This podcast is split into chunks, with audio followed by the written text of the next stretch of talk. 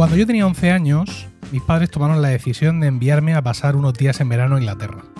Esto era algo que yo tenía mucho miedo que ocurriera, porque yo no quería estar en otro sitio que no fuera mi pueblo en verano. Ya había estado en una especie de campamento mm, de verano de inglés en un colegio en Segovia y eh, ya me tocaba irme a un colegio de estos que organizaban estas cosas en Inglaterra. Con tanta fortuna, para mí, claro, que resulta que durante el tiempo del verano que yo estaba todavía en mi pueblo, me vieron una, eh, un derrame de una bolsa de líquido sinovial en la rodilla. Yo tenía una rodilla mm, visiblemente más grande que la otra. Entonces el, el médico de cabecera del pueblo me sacó el líquido con una jeringuilla y claro, me quedé baldado. Me tuvieron que vendar la, rodilla y todo eso. Y dijo el médico, bueno, si luego al niño se le, sale más líquido, pues entonces ya lo tenéis que llevar al especialista porque la fisura o lo que sea de donde coño salga el líquido, pues no se ha cerrado. Y efectivamente eso fue lo que pasó. Pasaron los meses, ya volvió el curso, yo por lo menos me había librado de irme a Inglaterra que algunos estarán echándose las manos en la cabeza diciendo, pero por Dios, hay que ser más abierto de mentes. No, no, ese no soy yo. Bueno, el caso es que eh, vuelve el curso y vemos que el líquido vuelve a reproducirse, me llevan al médico, pum, pum, pum, pum, pum, que hay que operarme. Eh, ahora mismo esto lo hacen por lamparoscopia. Vamos. Eh, o incluso llega un momento en que el médico te impone las manos y listo. Entonces te anestesian de pies a cabeza y te abrían como un conejo. Y todavía tengo la cicatriz en, en mi rodilla. Un día que nos encontremos de corto, Pedro, te la tengo que enseñar. El caso es que. Enséñamela, enséñamela. el caso es que. Em, Oye, si quieres hacerlo por cámara, sí que están las cosas muy avanzadas con esto de la carne en la cámara. Sí, pero es que eh, se ve poco ya, ah, con el paso del tiempo y el envejecimiento de las carnes. Ya me lo Bueno, el caso es que estaba yo allí, pues como siempre que te van a operar, los que lo hayan hecho lo saben, en pelota, en una camilla, muerto de frío, con un trapito que te tapa las partes pudendas. Y yo que era un niño muy repelente, esto ya lo hemos comentado en otras ocasiones, estaba leyendo la revista Tiempo, por Dios. Por Dios. ¿Vale? que la estaría dirigiendo en aquella época Pepe Oneto, por lo menos. Efectivamente, Pepe Oneto. Eh, la revista se compraba en casa, efectivamente, y a mí me gustaba mucho leerla. Y estaba leyéndola, ya y tranquilamente. Bueno, pues, oye, que ya llega el momento de operarte. Bueno, dejo mi revista, me operan, y bueno, pues salgo un poco de posoperatorio allí, tranquilo, que sé. Y cuando ya me voy despertando, le dice a mi madre, bueno, pues ahora ya subimos a la habitación ¿Vale? Entonces meten mi camilla en un, en un eh, ascensor de estos que te lleva a las habitaciones y meten dentro a mi madre sujetando en el aire el gotero, ¿no? Bueno, cuando llegue usted arriba hay un compañero esperándola, vale, de acuerdo. Pues mi madre se mete allí, yo estoy ahí oh, medio balbuceando, tal, despertándome y ella tiene pues lo típico, su bolso, su chaquetón en la mano derecha y en la mano izquierda el chisme ese colgando y de pronto se abre la puerta en otra planta y entran tres médicos. Tres médicos de estos muy médicos, ¿no? De somos doctores, eh, de, esta gente que lo ves tú que lo lleva en, el, en, la impronta, ¿no? Que tú le ves una foto tamaño carne y dices tú, este es médico. Suben ahí los tres o hablando bla, bla, bla, bla, bla, bla, cosas de médicos importantes y mayores, bla, bla, bla, bla, bla, bla. Y de pronto yo digo, Kennedy, Kennedy era un putero. Los tres señores miran a mi madre. Mi madre con los ojos así como muy abiertos y de pronto digo yo, ¿y Guerra? ¿Y Guerra es un cabrón? Alfonso Guerra, entonces vicepresidente todopoderoso del gobierno. Sí, sí, no era el torero, Los señores vuelven a mirar a mi madre y dice mi madre, es que ha estado leyendo una revista antes de la operación. Y ya llegamos a nuestra planta, afortunadamente. Como puedes imaginar, había algún artículo pues, sobre eh, los tentáculos de poder de Alfonso Guerra y había uno que todavía recuerdo sobre los devaneos de Kennedy con eh, Marilyn Monroe y otras amantes y cómo las deslizaba por no sé qué pasadizo de la Casa Blanca y todo aquello. bueno, que con lo de guerra, siendo médicos estirados en Murcia, posiblemente el asunto no fue a mayores, pero desde luego con, con lo de con lo de que Kennedy era un putero. Madre mía. ¿Qué te parece? Bueno, me parece genial, de verdad. O mm. sea, Además, yo, fíjate, te estaba viendo que estabas siguiendo ahí la anécdota hospitalaria de la última vez, pero esto ha, ha dado un giro radical. Sí, como- Ha dado un giro radical inesperado. O sea, no, no me esperaba por dónde iba a salir. De verdad, no me había reído tanto desde que comenzó el confinamiento. bueno, ya saben, Spotify, Y- Spotify, Audible. Si queréis storytelling del bueno, si queréis mandanga de la buena, aquí estoy ya. y no esas vainas que estáis haciendo, aquí me tenéis a vuestra disposición. Ahí tenéis a Emilio. Pues no me reía tanto desde que comenzó el confinamiento y desde un mes antes que no nos hablamos tú y yo en la extraña pareja. Así que si te parece, como tú sueles decir, vamos a introducir a nuestros queridos amigos y amigas en esta conversación. Muy buenas, bienvenidos a La extraña pareja, un podcast, una charla abierta entre quien me acompaña, Emilio Cano Molina, y yo mismo, Pedro Sánchez. Este es el sexto capítulo, Emilio. Sí, El sexto capítulo de un proyecto que tanto el propio Emilio como yo hemos creado con mucha ilusión y que esperamos que os guste. Como ya sabéis y como habéis podido comprobar, sobre todo en este año, no grabamos desde febrero, no podemos prometeros ni os ofrecemos ningún tipo de frecuencia de publicación. Pero lo que sí hacemos es, como acabamos de escucharle a Emilio, pues mucha franqueza, llaneza, eh, en fin, simplicidad de espíritu y, tranquilidad y sosiego y, y un buen rato. Bueno, Emilio, eh, hoy hemos elegido temas mm, realmente con, con un punto de partida como complejo, sí. pero con ánimo de hacer una especie de reflexión vital. Sí, ¿no? pero antes de eso yo tengo aquí apuntado en mi guion que te tengo que montar una escena de celos, ¿vale? Porque has iniciado otro podcast como, como el nuestro Sí. con, con otra persona. Bueno, se parece, pero no es lo no, mismo. no, no, pero es lo mismo, pero yo tengo aquí apuntado montarle escena de celos. Esto vende mucho. Montarle escena de celos. Venga, cuéntanos, de- cuéntanos sobre tu podcast nuevo. Pues, bueno, a ver, no es nuevo, no es nuevo. Lo que pasa es que tú sabes cómo es Hurtado. A Hurtado le gusta innovar. Y entonces me dice, eh, esto de Stream Show, mm, a mí ya lo que me gustan son los juegos y yo push your luck. Y contigo tengo que hacer otra cosa. Digo, ya, pero tú y yo tenemos que tener un podcast juntos. Vale, pues entonces le vamos a llamar Tag Show. O Talk Show, perdón. Perdón, perdón. No, eso ya perdón. Perdón, Juaniquilator. Talk Show. Eh, digo, vale, pues Talk Show. Pues te puedes imaginar el SEO de Talk Show Claro, un desastre. en la podcastfera mundial. Horroroso. Pero es que además, él es cierto que desde el primer momento me dijo, a mí me gustaría que se llamara a propósito de nada. Digo, joder, macho, pero que acaba de, acaban de publicarse las, las memorias de Woody Allen. Pues por eso, entonces, no es la reivindicación de las memorias de Woody Allen, que habrá mucha gente que piense que es mm, exactamente el mismo tipo de espécimen que algunos otros que hemos visto. Yo personalmente ahí tengo otras opiniones, que ahora me callo porque no vienen al caso. Y hemos terminado llamándole a propósito de nada, porque en realidad nos juntamos dos amigos a hablar pa' nada. Y hablamos pues también de series. Pero no, no, es, es otra cosa, quiero decir. Contigo es sexo y con él estoy casado. No sé cómo sentirme con esa afirmación, pero tienes que contar alguna cosa más. Tienes que explicar, por ejemplo, por qué en el, en el logotipo del podcast, en la A, hay un pentagrama con una clave de sol.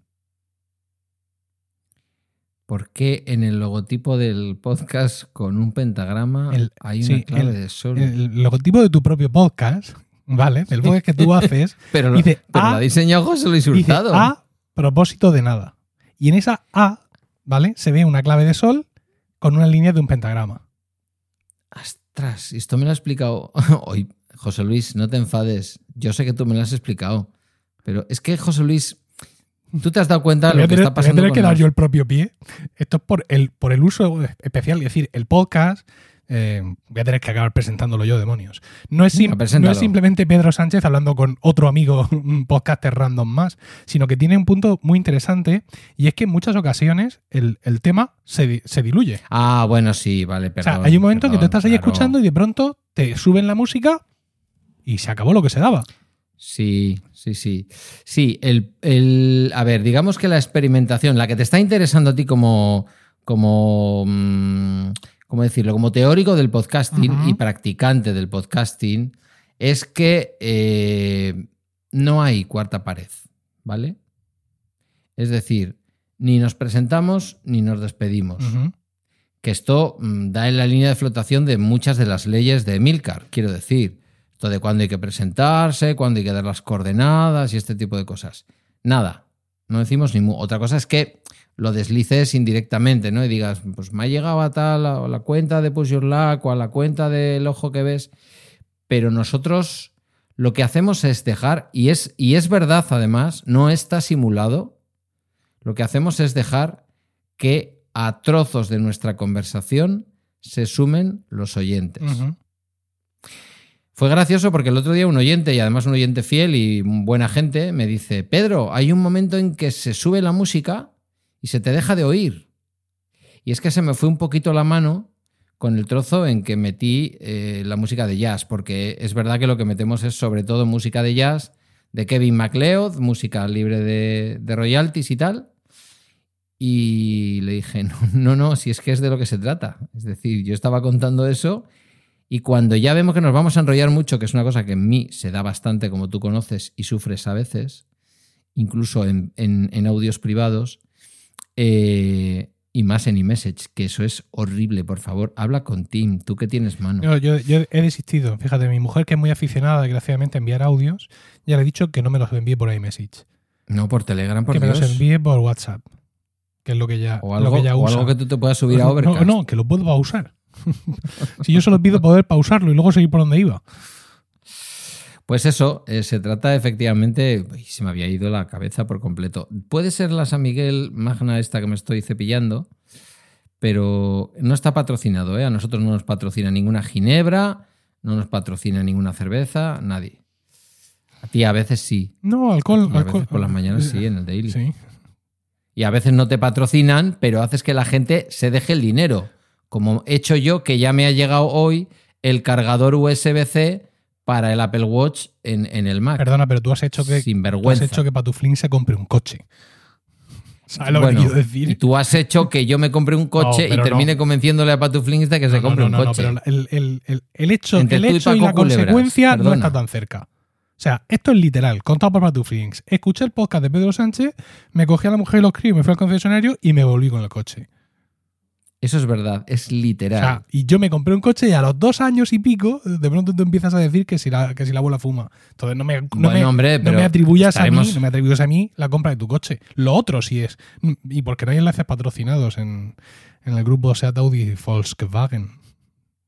Ya, no, no te, no te atribuyo la compra del coche, digamos, en sentido, ¿cómo se, cómo se diría? Eh, ¿Cómo se dice esto en psicología? La satisfacción diferida. No, no te la atribuyo en más que en diferido.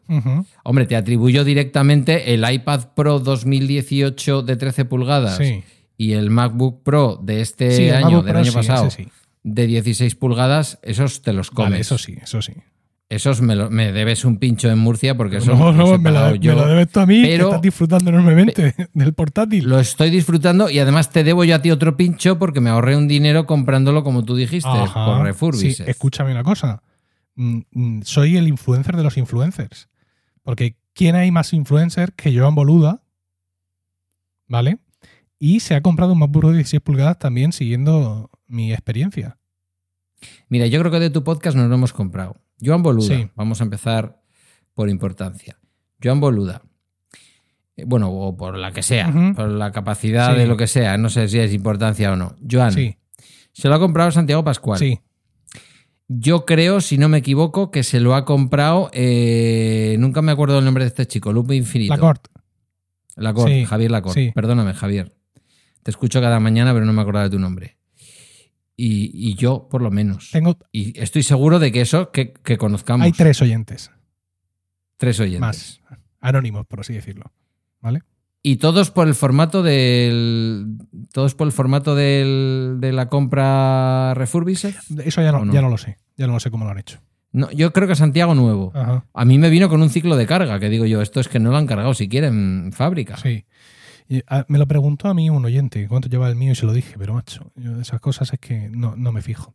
A ver, nos estamos, llevamos no sé cuántos minutos y todavía Venga, yo he sí, venido a hablar de verdad. mi libro. Bueno, a propósito cuenta, de nada, cuenta, a propósito, cuenta la filosofía que, que hay detrás del programa de hoy. Espera, a propósito de nada, que quiere ser un podcast mensual, lleva un capítulo en julio, Sí. otro en agosto, súper interesantes. A ver si a propósito de nada son más frecuentes que, que la extraña pareja. Una vez Y al podéis mes. tener eh, por duplicado a Pedro en estas dosis de charlas, de charlas relajadas. Echarle una oreja porque, como todo lo que hacen Pedro y José Luis, es muy, muy interesante.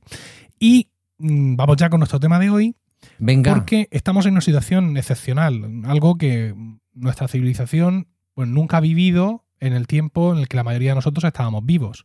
Es decir, evidentemente nuestros mayores han vivido también épocas de zozobra y incertidumbre y en otros países, incluso muy próximos en Europa, también se han vivido momentos muy jodidos en el pasado, pero algo que afecte a, globalmente a todo el planeta no lo hemos visto nunca. Y cada día nos surgen incertidumbres, hay otras que se van solucionando y otras que nos van surgiendo. Ahora mismo pues tenemos la, la historia de cuánto va a durar esto, ¿no? Incluso cosas a más corto plazo, aquí en España, ¿qué va a pasar en la vuelta al cole de los niños? ¿Vale? Si al final los mandan a casa de nuevo, ¿qué vamos a hacer los papás que trabajamos? Eh, ¿Nos van a confinar de nuevo? De- ¿Esto va a durar un año? ¿Dos? ¿Van a morir los cines para siempre? ¿Van a, va, o sea, ¿Va a haber un cambio profundo en nuestra sociedad que se quede para siempre? ¿No lo va a haber? Y, nos hacemos todas estas preguntas, Pedro, sin darnos cuenta de que como civilización somos muy malos para resolver este tipo de dudas. ¿Por qué? Porque siempre sobreestimamos el futuro a largo plazo e infraestimamos el futuro a medio plazo. Te pongo a los, les pongo a los oyentes el, mismo ejemplo que te ponía a ti cuando te planteaba por mensaje el programa de hoy. En los 60 o en los 70, más bien en los 60, pensaban que en el año 2000 habría coches voladores y que viviríamos en la luna y todo ese tipo de, de historias, ¿no? Pero no pensaban en los teléfonos móviles. ¿Mm? Eh, un gran ejemplo de eso es la ciencia ficción. Cuando tú ves ciencia ficción muy antigua, mm, te das cuenta de que mm, mucha de esa gente tenía una, una visión, pues eso, muy, eh, muy anclada a, su- a sus propias tecnologías disponibles, ¿no? Cuando tú ves los primeros capítulos de, Star Trek, esto lo comentaba en el podcast, te hacía falta, ves cosas, se supone que ellos están haciendo viajes interestelares, pero tú ves que disponen de una tecnología que hoy tienes tú claramente superada en tu mano, ¿vale? Y, esto, digamos, esta, esta ceguera a medio plazo, eh, se nos olvida que la tenemos, ¿vale? Eh, eh, yo creo que es inevitable el, el que seamos inquietos, ¿no? El que nos preguntemos el qué va a pasar. Yo a veces discuto con Rocío, que como puedes suponer ella es muy previsora y le gusta tenerlo todo atado, y no es que yo sea un viva la virgen, pero cuando las cosas escapan a mi control y esto escapa, mm, yo hay un momento en el que ceso mm, de preocuparme. Decir, madre mía, la vuelta al cole.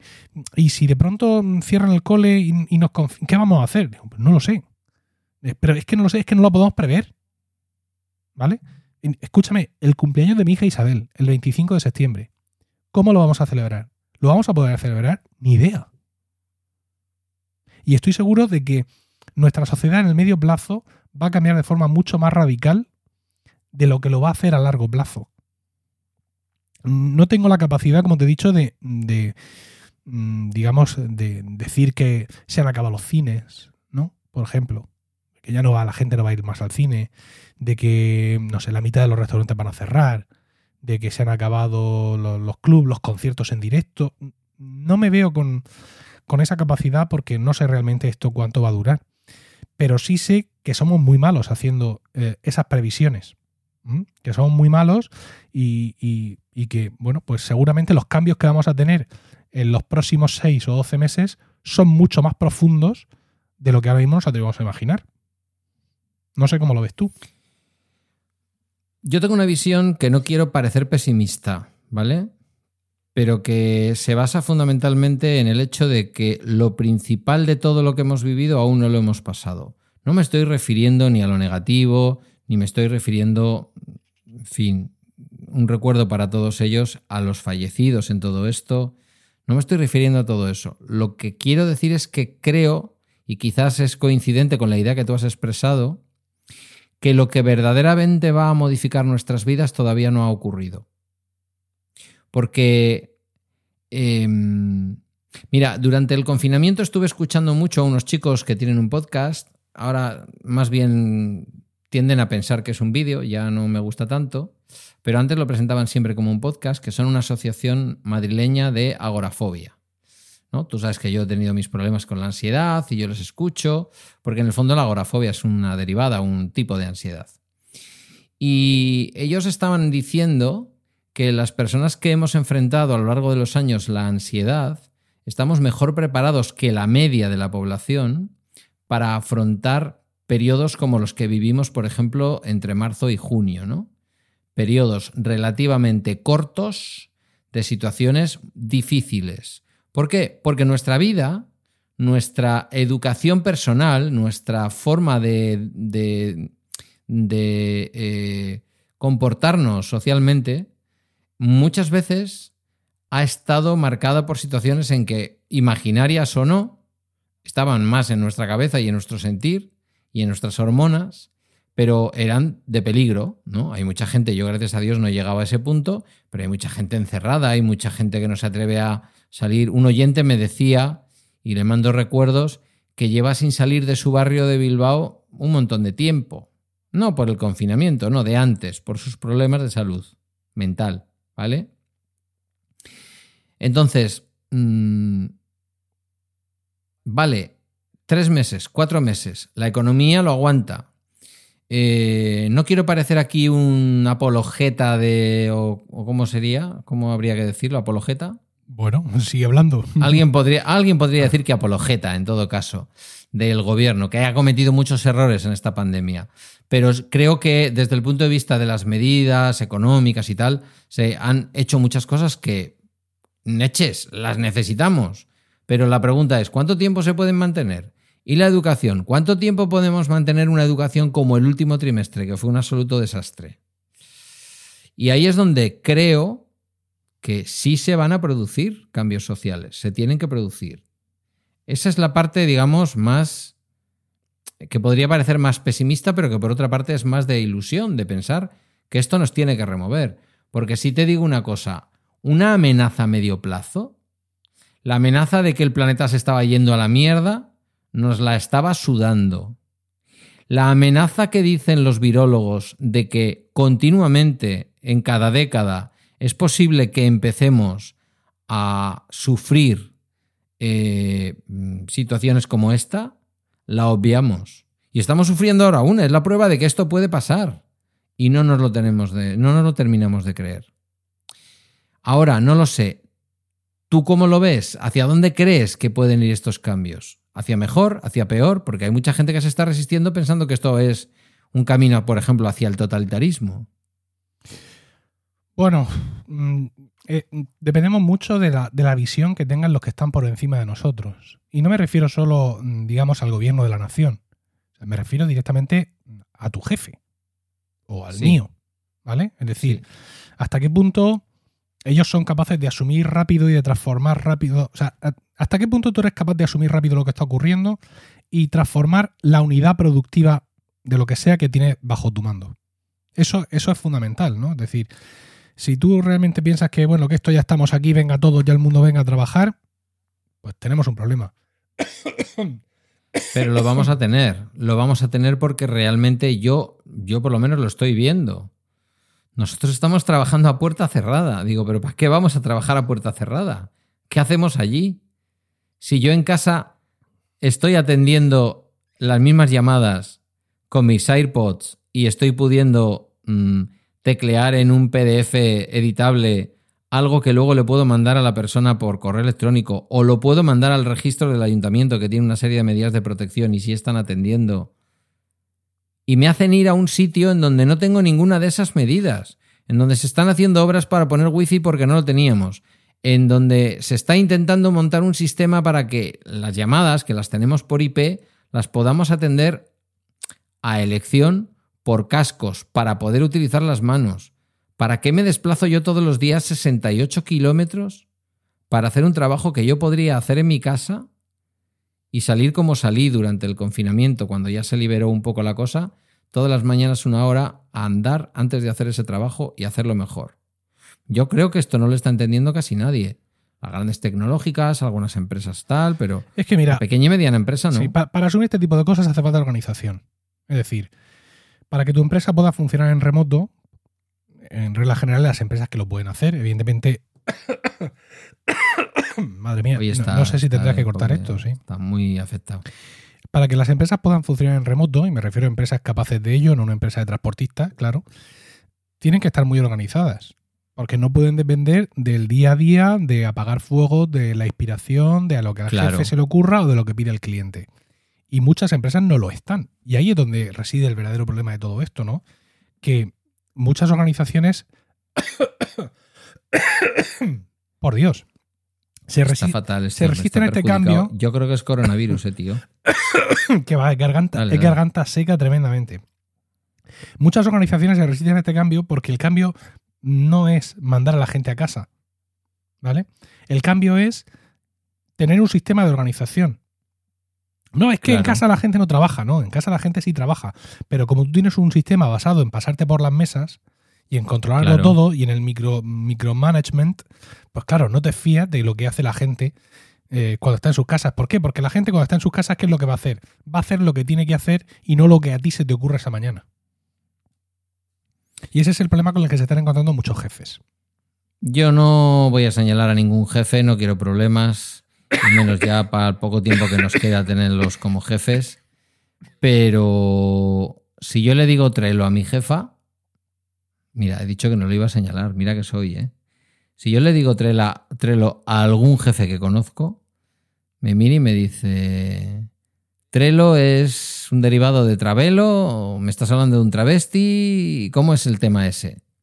Ya no te digo llegar a los puntos en los que tú nos hablas, ¿no? De OmniFocus y tal, que tienen su curva de aprendizaje y su cosa, que luego te devuelven, ya lo sé, pero que tienen su curva. No, no, yo digo, un equipo en el que el menos interesado sea capaz de adaptar el sistema, de adoptar, perdón, el sistema. Digo, un Trello y el To-Do que te ofrece Microsoft. Y enseñarles que los correos electrónicos se convierten en tareas y se deja vacío el sitio de paso porque la entrada del correo electrónico, como tú muy bien has explicado en muchos de los weeklies, eh, son túneles por donde pasan los correos y no se puede apelotonar ahí la cosa. Esto se lo cuento a mis compañeras y lo asumen y me dicen, "Ah, qué interesante, oye, ¿cuándo nos reunimos otra vez y tenemos una charla de un par de horas sobre esto? Pero lo cuentas de ahí para arriba y te miran como diciendo, este tío no quiere currar, ¿eh?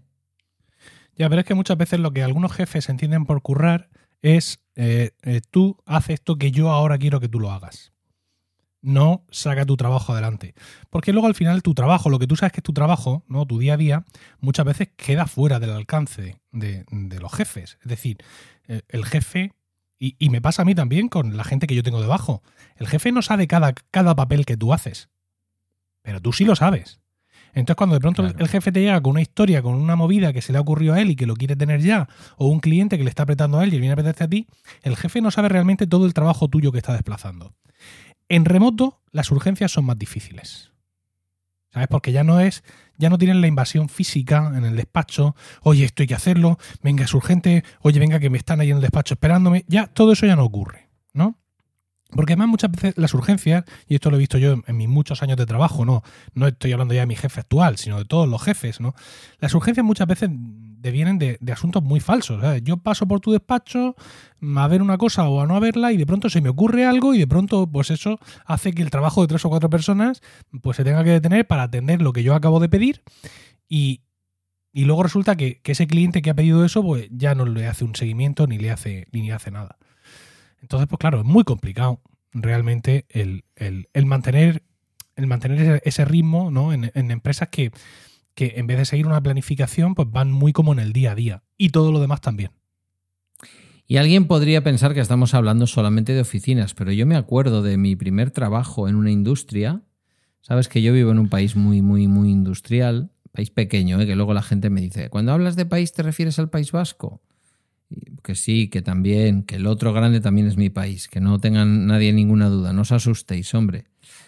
En este país en el que yo vivo, que hay mucha industria, a mí me llamaban, eh, mientras que estudiaba la carrera de trabajo social, entonces una diplomatura, yo los dos veranos entre los tres cursos trabajé como hijo de productor, que así les llamaban, en la Unión Española de Explosivos Río Tinto. No trabajé haciendo goma 2 ni cosas de esas, porque mi padre nunca quiso él trabajar, y entonces trabajaba en una factoría, aunque aquí en el pueblo está también la factoría donde se hace la goma 2, eh, la pólvora negra y todos estos rollos. Em, yo trabajaba eh, más bien en un sistema que, para resumirlo mucho, cocía celulosas. Que lo mismo servían para hacer pinta uñas que servían para hacer goma 2 y cosas de estas. Bueno, pues eh, había una pizarrita donde había que apuntar cuando habías hecho el control de la varilla del aceite de una de las máquinas. Y lo primero que me explicó el compañero es, eso nada, eso tú cada 15 días que hay que mirarlo, marcas ahí la raya. Digo, pero explícame cómo se mira. Dice, eso no se mira, eso no pierde aceite por ningún lado. Eso no, no, no lo mires, no, no, lo, no lo hagas.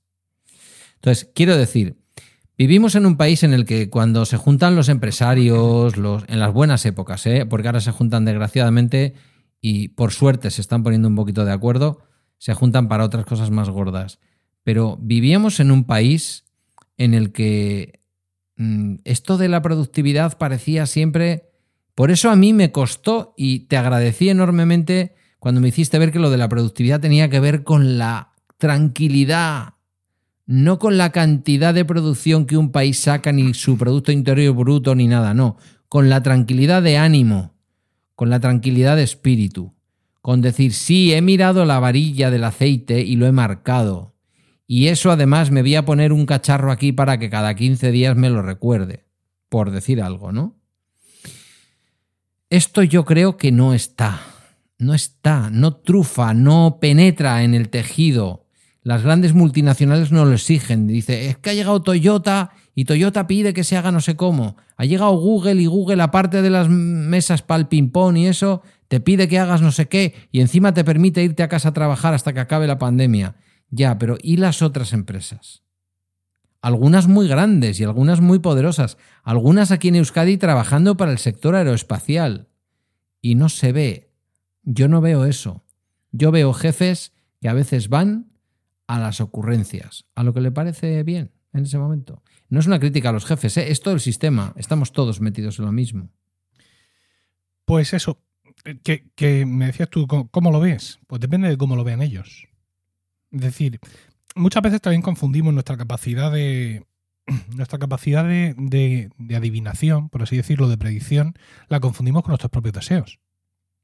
Entonces, no, no, yo es que quiero que a toda costa la gente vaya a trabajar a la oficina, o quiero que a toda costa eh, estén todos los niños en la escuela, o quiero. Entonces, me creo en mi mente, eh, pues, una especie de realidad paralela que va a conducir a eso.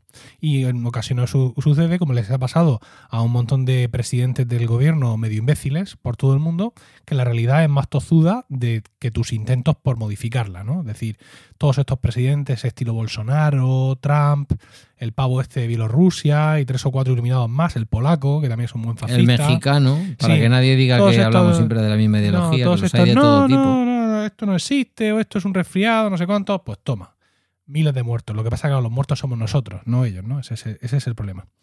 Entonces, pues, mm, todo depende de ellos, ¿no? De, la capacidad que tengan para gestionar, y insisto, me vuelvo a referir a todos, desde el grado, desde el mando intermedio que soy yo, hasta mi jefe, hasta el que está por encima de él, hasta los políticos, de la capacidad que tengamos para pensar de verdad con claridad a medio plazo y pintarnos un escenario más pesimista del que nos gustaría. Porque solo por pensar que las cosas van a ir mejor, no ocurre así. No, ese es un pensamiento mágico absolutamente en científico. En absoluto. Entonces, eh, el político puede pensar, hombre, si saco estas normas, si dicto estas leyes, si saco este decreto, esto va a ser muy impopular, voy a tener muchos problemas, no sé cuántos, y luego además, y aquí donde se le tuerce el brazo, seguro que no es para tanto, y no sé qué, y no sé cuántos, y la economía, y los ingresos. Por ejemplo, ahora mismo la gente de los bares está que fuma en pipa. ¿Por qué? Pues porque eh, las normas que están tomando los distintos gobiernos locales y regionales, pues están impidiendo el desarrollo normal de la actividad hostelera. ¿Y qué quieres? ¿Cuál es tu propuesta? dejar que la gente entre a tu bar a consumir para que tú puedas ganarte el pan y de paso se infecten todos. ¿Y tú? ¿Y tú también? No, dices, no, no, no, es que, bueno, pues hay que cerrar los bares que se cierren, pero que tiene que haber medidas económicas. Es decir, con lo cual me estás diciendo que el, Estado, ¿no? O la autonomía, o quien demonio sea, te tiene que pagar a ti las pérdidas que estás teniendo.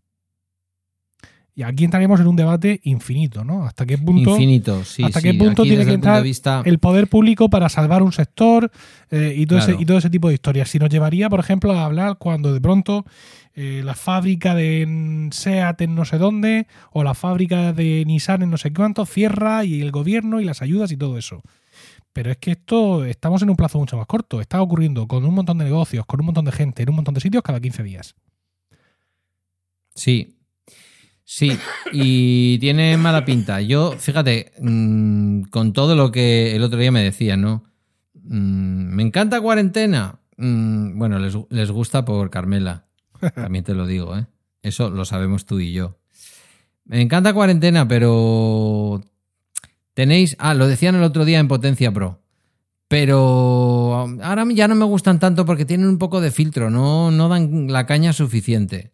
Bueno, yo tengo una visión que todo el mundo sabe, que la he contado cien veces. Yo soy un socialdemócrata, un viejo socialdemócrata, y soy súper crítico, súper crítico, pero luego a la hora de la verdad, pues soy un viejo socialdemócrata. Bueno, pues fíjate, ahora mismo veo al gobierno plegado para que nadie diga, ay, es que han vuelto al estado de alarma, es que otra vez lo mismo, es que en el fondo, yo que me he metido tanto con el PP por plegarse a, a Vox y hacer la política de Vox para no perder esos votos, veo ahora al gobierno que está preocupado de que le acusen de ser totalitario por volver a declarar un estado de alarma. Y entonces salen los ministros, sale el presidente del gobierno el otro día con su mejor intención, pero también con una intención propagandística, a decir, ofrecemos el estado de alarma a quien lo quiera coger. No, oiga, mire, perdóneme, es usted el presidente del Ejecutivo. En este país, por encima de usted solo está el rey. Y casi podríamos decir que está casi a sus órdenes. Y más con la que está cayendo, no está Felipe para faltarse las órdenes de nadie. Entonces, claro, la gran pregunta es, ¿vamos a tener a un Pedro Sánchez al estilo Bolsonaro?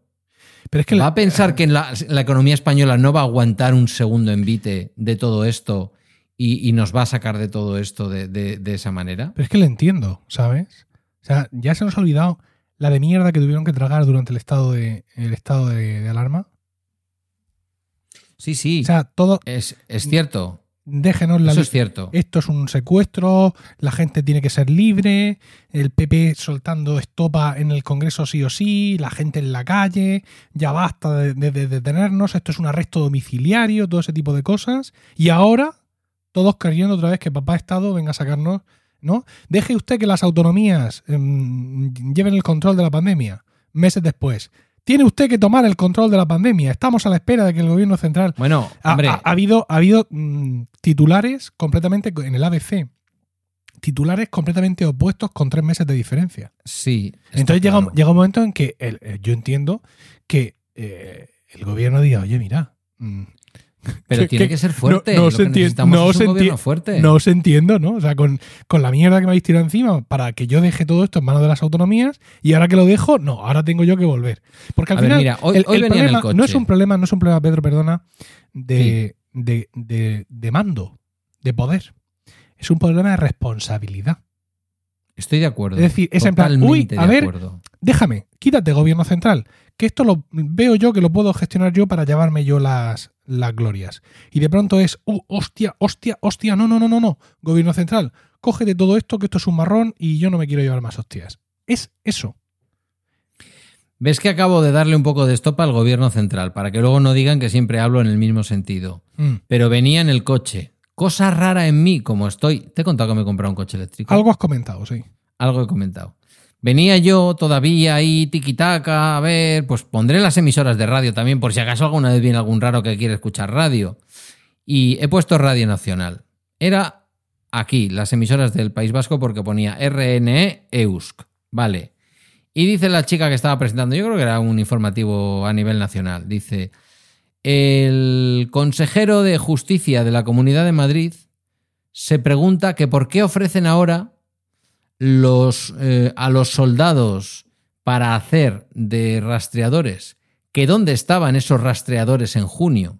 Y digo yo, pedazo de... ¿Le vamos a poner explícito a esto? Pónselo. Sí, ¿no? Sí, ¿por qué no? Pedazo de cabrón.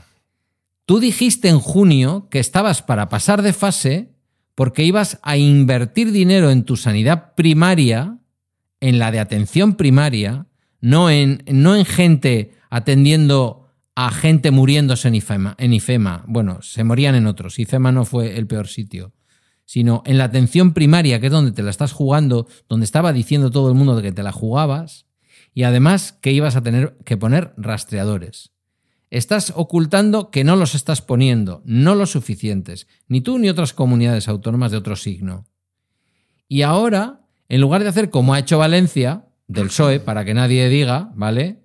Que dice, sí, sí, por favor, que nos manden rastreadores del ejército, 150, los compramos. Dice, ¿dónde estaban? ¿Dónde estaban los tuyos que te comprometiste a ponerlos? Dicho lo cual, yo sé que han sufrido mucho esa parte. Posiblemente si hubiera estado el PP, la hubieran sufrido desde el otro lado. Pero me da igual, PP, Partido Socialista, un conglomerado de partidos, lo que sea. Necesitamos un gobierno fuerte. No necesitamos un gobierno que salga el presidente diciendo que ofrece el estado de alarma a quien lo quiera pedir. Si se necesita, lo impones. Lo impones democráticamente, ojo. Porque el estado de alarma no es ni un golpe de Estado ni nada que se le parezca, está la. Constitución. Es como cuando se pedía el 151 en Cataluña. Pues si se cumple, si se cumple con los requisitos, sí, y si no se cumple, no. Entonces, no sé qué vamos a sacar en positivo de todo esto. Los aplausos. Yo nunca quise aplaudir. Me pareció que era folclórico. Me pareció que no valía para nada. Y me parecía que todos esos aplausos eran para no pagarle a la gente realmente que se estaba dejando la piel lo, que, lo que estaban haciendo. Sinceramente, todo era súper guay. Por aquí, por el barrio, pasaban los coches, los de la DIA, que son los de aquí de, de atención. Bueno, son como la Cruz Roja, pero, pero de la DIA. Vaya. Una cosa que nació para la atención en carretera. Sirenas, todo muy guay. Éramos todos muy guays. Entre que no tenemos casas enfrente y mi habitual perfil ácrata con este tipo de cosas, no me creo nada. Yo no he aplaudido, lo reconozco. Pero me siento muy orgulloso de todos esos empleados públicos. Ahora, coges el país el otro día y sale un tipo que se ganará la vida, vete tú a saber cómo, en una universidad en Escocia y haciendo eh, escritos para el país, diciendo que los maestros estos que se van a poner en huelga, y conste que no estoy de acuerdo con la huelga de los maestros de Madrid, ¿eh? que aquí hay mucho privilegiado. Que le cuenten eso a todos los que están por ahí, a los que le cuenten eso a, los eh, camareros. Digo, o sea, ¿esto es una guerra entre maestros y camareros o cómo va el tema? Porque los maestros están completamente cubiertos frente a todo lo que viene. ¿Los maestros están cubiertos frente a todo lo que viene? ¿Me lo dices en serio? ¿A cuántos maestros conoces? Si no saben ni cuáles son las condiciones con las que van a trabajar la semana que viene. Si no sabes, no saben cuántos de ellos, que algunos son viejos ya y tienen y tienen como yo su hipertensión y sus historias, si no saben cuántos van a caer infectados por el contacto con las criaturas. Hombre, por favor. Entonces, ese es el contexto. Y es un contexto, y estoy de acuerdo contigo, irresponsable. Y desde la irresponsabilidad no vamos a crear un mundo nuevo mejor. Vamos a crear un tú, más y tú más, tú que eres un rojazo, tú que eres un facha, tú que eres un tal, y en esas estamos. Sí, no, no se ha pillado mal la pandemia. Hombre, yo creo que las pandemias nunca vienen en buen momento, ¿no? No pero, llegan nunca pero bien. ha llegado en un momento en el que la mayoría de las sociedades occidentales Fíjate que la gripe pilló con la Primera Guerra Mundial. sí, están muy polarizadas en cuanto a, a las opiniones, ¿no? Yo eh, escucho El Guapo, ya sabes, el Washington Sí, señor, Post. el Washington Post. Con lo cual estoy al tanto también de la, de la actualidad, no ya solo en Estados Unidos, que ya sabes que la sigo especialmente, sino también de muchos países latinoamericanos y veo una gran, una gran polarización en todas las sociedades, ¿no? Entonces, pues esto es simplemente más leña al fuego. Por volver un poco al topic inicial, Pedro, que se nos está escapando, Sí. Eh, por intentar, mm, digamos, por intentar curarnos la, la ceguera al medio plazo. Yo me imagino un mes de febrero en el que ya tenemos una vacuna o algo parecido, ¿vale? También nos, también nos hemos vacunado de la gripe. Como ahora vamos con mascarilla, tapabocas, que le dicen en, algún, en algunos países, también nos hemos contagiado menos de la gripe, Sí. ¿vale? Eh, lo que al principio nos ha parecido un escándalo en los colegios y en los trabajos, empezamos a asumirlo de otra manera. Es decir, pues los niños, por ejemplo, aquí en Murcia, van a ir cuatro días de cinco al colegio que es la manera de contar con los dedos que han tenido nuestra comunidad autónoma de reducir un 20% el aforo en, la- en las aulas. Claro. ¿no? Es decir, que hay un día que no van. Todavía no nos han dicho qué van a hacer ese día en casa, ¿vale? Son los responsables de educación de una Eh. comunidad autónoma. Tampoco les puedes pedir mucho. Y bueno, yo lo tengo cubierto porque, porque yo tengo servicio doméstico, pero hay muchos padres, muchas familias que ese día van a flipar un poco. Bueno, no tanto como vamos a flipar todos, como eh, un día pues cierren la clase nuestra o nuestro pasillo o nuestro colegio entero. Pero en febrero ya habremos tenido varios bailes de estos, ¿vale? Hombre. Ya habrá habido Hombre. Mm, cierres o amenazas de cierre. Si no nuestro cole, el de al lado. Ya habrá habido algún compañero de trabajo, de oficina, con mm, un positivo. Que luego, gracias a Dios, no ha sido nada. Pero ya tuvimos que cerrar y nos hicimos PCR todos. ¿Cuántas PCR llevaremos la media de los españoles de aquí a febrero? En aquel momento, ¿se habrá caído alguien ya del burro? ¿Vale? Porque son muchas las, eh, las oficinas en las que el teletrabajo quedó atrás. O sea, desde el momento en el que acabó el estado de alarma fue, venga, todo el mundo a la oficina. Con una mampara, con una camiseta y un canesú, pero todo el mundo allí, ¿no? Quizá para febrero, una vez que ya nos hemos llevado varios, ¿no? Varios sustos, por así decirlo, lo mismo ya el teletrabajo ya se está viendo de otra forma. ¿No? Quizá ya estamos yendo al 50% o no sé qué. Es decir, creo que, mm, fíjate, que no tenemos que irnos tan lejos, ¿no? Cinco meses te estoy diciendo realmente, ¿no? Cinco, no seis. Seis meses y creo que ya tendremos un cambio profundo en, en la forma en la que las sociedades occidentales funcionan. Y no me vale mirar a Oriente. El otro día vi en la tele una fiesta, eh, eh, una fiesta de piscina en Wuhan. No sé si se pronuncia así, Pedro, el, Sí, el sí, sitio donde nació el Wuhan. coronavirus, ¿no? El- la ciudad donde nació el coronavirus, Wuhan, ¿no? Wuhan. Wuhan. Estaban haciendo Pensé una, que estabas hablando de la isla de Wuhan. No, no, que es estaban un- haciendo una parte de Estados Unidos. una fiesta de piscina. Había allí eh, una cosa tremenda. Había allí una, una chica. Mientras que no sirvieran un ponche de murciélago. Una chica DJ, además muy aparente, así como muy vestida de manga futurista, un pavo abajo cantando y bueno, se veía allí un montón de peña metida en no sé qué contenedor lleno de agua, todos bailando con un- una fiesta tremenda, no sé ni la cantidad de gente que podía haber allí junta y estaban celebrando que habían erradicado el coronavirus. Eso no me lo creo yo, al igual que no me lo creo que China haya pasado por esto con solo 3.000 muertos. Lo de los chinos no se lo cree nadie, Nadie. quiero decir. Entonces, tampoco me, me vale mirar allí, ni mirar pequeños paraísos milagro como Nueva Zelanda o algún sitio así que también han hecho alguna gesta, ¿no? Eh, yo creo eso, que de aquí a cinco o seis meses, eh, todo lo que tenemos ahora de susto en el cuerpo ya se nos habrá pasado y la sociedad habrá, se habrá encajado en un sistema nuevo de vida en el que ya se asumirá no las muertes y las tragedias y la gente en la UCI, eso, eso nunca realmente, claro. Pero ya se estará viendo la cosa de, otra forma. Te comentan mucho por ahí que te llega por los WhatsApp, por el primo de alguien, por un médico que ha hecho no sé qué declaración, que parece ser que eh, en estos momentos se están produciendo infecciones menos graves, aunque parece ser que el virus se ha tornado más contagioso. No lo sé. No En lo sé. acabemos de grabar, grabo Sí, con Carmela. eso iba a Se lo-. Se lo, preguntaré. Te voy a decir una cosa que no sé si te va a sentar bien eh, y no sé si a Carmela le va a sentar bien, pero no he escuchado ni un capítulo de cuarentena. A mí no me sienta mal. Yo sé que tú no querías oír Sí. hablar del puñetero virus. Sí, al principio porque no podía. Y tus oyentes no hemos escuchado prácticamente hablar del virus. ¿Qué te puse el otro día cuando me propusiste el tema de partida? Sí, Aunque sí. no queríamos hablar del virus, Sí. que estamos hablando demasiado. Queremos yo- hablar de cuál va a ser el próximo iPhone que no estamos esperando mientras esperamos cohetes que van a ir a Marte. Mira, yo hubo un momento que me desaté, ¿sabes? Es decir, yo estuve, eh, seguí participando en Trending, nuestro podcast de actualidad, e hice un esfuerzo ímprobo por no hablar del coronavirus. Y lo conseguí. Ahora, en cuanto salimos del estado de alarma, de pronto me pasó todo lo contrario.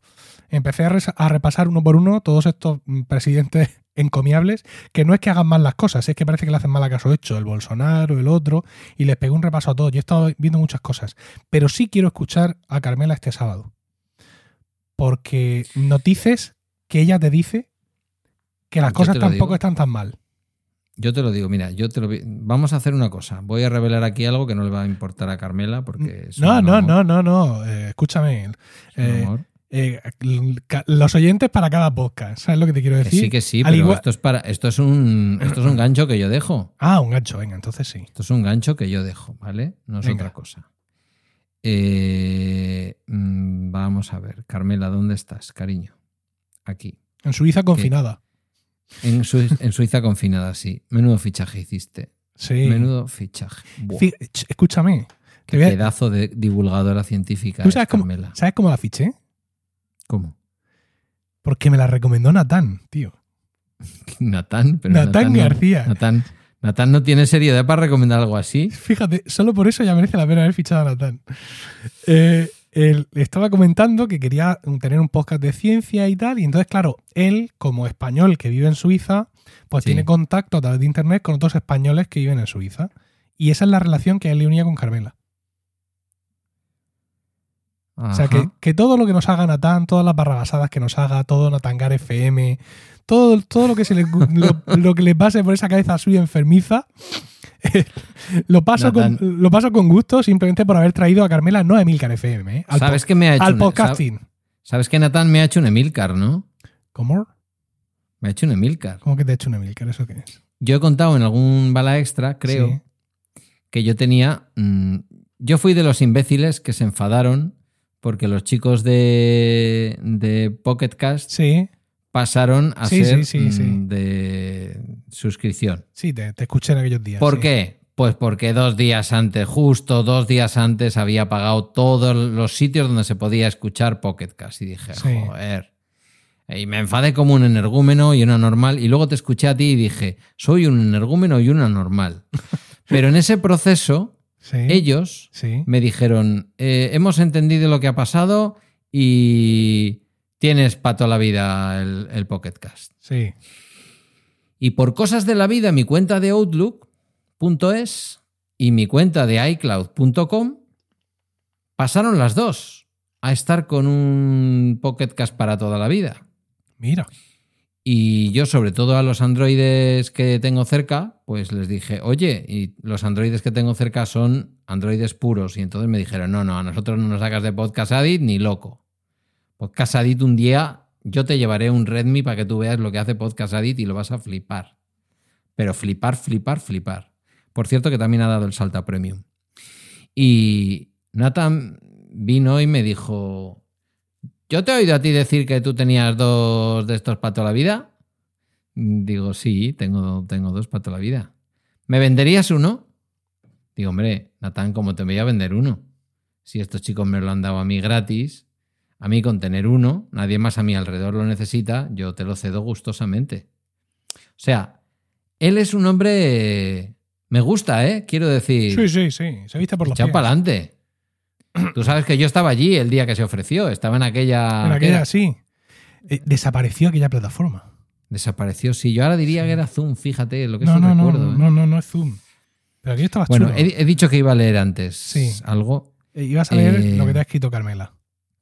Es que yo lo que le he venido a decir es algo así como. Porque Esta mañana- escrito más Esta mañana en, en Bala Extra has comentado, porque esto lo estamos grabando el jueves 10 27. Esta Sí. mañana en Bala Extra has comentado que eso, que Carmela te iba a decir que la cosa no está tan mal y que te lo va a explicar. Eso es. Que vamos, eh, Eh, y entiendo yo que no es una cuestión de percepción personal, sino de, de indicadores de sanitarios. Eso es. Sí. La extraña pareja, con Emilio Cano y Pedro Sánchez.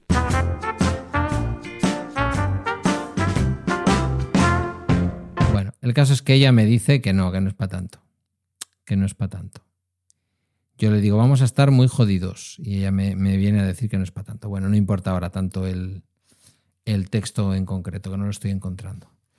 Bueno, pues habrá que tener esperanza en ese sentido. Yo ya me he pedido la vacuna para la gripe, que de normal había dejado hace como 10 años de ponérmela. Cuando me fui al gobierno vasco, al volver al ayuntamiento, dejé ya de ponérmela, porque siempre me producía tres o cuatro días de mucho malestar. Eh, pero este año me la pongo. Porque el malestar de después de ponerte la vacuna de la gripe es por la vacuna de la gripe. No vas a tener ninguna duda. Hola, buenas, estoy malito. Tengo dolor de garganta, se me tapona tal. Y dice, ¿se ha puesto usted ayer la vacuna de la gripe? Sí, pues es vacuna de la gripe. Y nos evitamos los sustos, que yo creo que es muy importante. Mira, yo pasé una gripe hace tres años, creo que fue hace tres años, o hace cuatro, no me acuerdo, que me tiré un mes de enero. O sea, me incorporé al trabajo, estuve como una semana y pico de baja.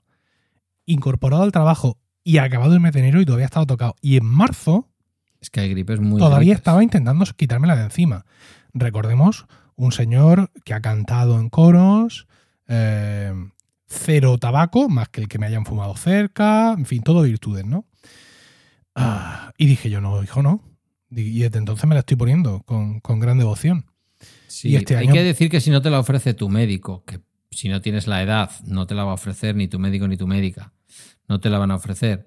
Y si no estás en un grupo de riesgo, no te la van a ofrecer, ¿vale? Gente afectada por temas coronarios y tal. Y no te la ofrece tu empresa, que muchas ya la ofrecen por una cuestión de recursos humanos, de que la gente no se ponga enferma y falte cuatro días por una gripe. Y se la pegue además al compañero que también falta los cuatro días, ¿no? Que esta es otra cosa que sí aprenderemos. Aprenderemos que cuando tenemos gripe no vamos al trabajo. Porque de la gripe no se muere casi nadie, pero no es agradable pasarla. Y se la puedes pegar al padre de tu compañero indirectamente y entonces ese sí se va para el otro lado. Pero bueno, eh, yo creo que lo que hay que recordar, lo haremos supongo que en cuarentena también, que son 10 pavos o algo así lo que vale la vacuna de la gripe. Tú te vas a la farmacia, te la encargas y tu servicio público de salud te coges cita con el practicante o la practicante, la enfermera o quien sea, y te ponen la vacuna sin ningún coste, más que los 10 pavos que te ha costado en la farmacia. Estoy sorprendidísimo en estos momentos. Hombre, esto es así. Porque es la primera vez que veo que en el País Vasco tenéis algo que está peor que lo mío. O sea, tú lo puedes pedir al médico y te la ponen. Que al médico. Yo tengo aquí los centros de vacunación Sí. ¿Vale? Ah, En Murcia Capital supongo que en Librilla no habrá, ¿vale? Librilla es un pueblo pequeño de aquí. Sangonera la seca. Eh, tampoco. Pero yo tengo aquí los centros de vacunación. En, en Murcia hay uno que está como a cinco minutos andando de mi trabajo. Y yo llamé, hola, hola, eh, tal, sí, así, vente para acá. Me fui para allá, me pidieron la tarjeta sanitaria, se la di, ¡pum! Y ale, para el trabajo. Ah, no, aquí no. Aquí si no eres grupo de riesgo, no. Pues allí, y de Hombre, mi mujer, por ejemplo, a los nenes, pues sí, se lo dice al médico y se la pone él tal, pero para que te hagas una idea, yo he asistido a sesiones de vacunación familiares. ¿Sabes? Decir, Eh, sí. necesito decir- que pongas un, un cue point, porque hay alguien que me está llamando por tercera vez y Sí. ahora ha dejado de hacerlo. Y me temo que es algo relacionado con lo del coche. ¿Y cómo era lo del cue point que te enseñé yo a hacerlo, pero yo no me acuerdo? Pues es control alt intro o algo así. Control, Alt. control, alt, intro. Pero tienes que estar en la pantalla de Hindenburg. Sí, no, hombre, ya, evidentemente. Ahí está, Sí, yo ya lo he metido. he puesto una cosa azul. No sé si será La eso. azul, porque es. Porque Ese es el que se mueve con, con la pista. Me la ¿no? has enseñado a hacer. Sí, ya lo sé. Que lo mismo lo dejamos, ¿eh? Escúchame, verás. Bueno, Espera, a ver, pero Espera a ver. Vamos a ver qué. Vamos, vamos a a ver, ver. porque ha llamado tres veces desde que estamos. ¿cómo dice Félix? Que eh, veri- eh, podcast verité. Félix Riaño. Sí. Dime. Incertidumbre. Vale. ¿Y cuándo recibís el cable? Ah, mira. Vale. Debe ser Eduardo. Vale, perfecto.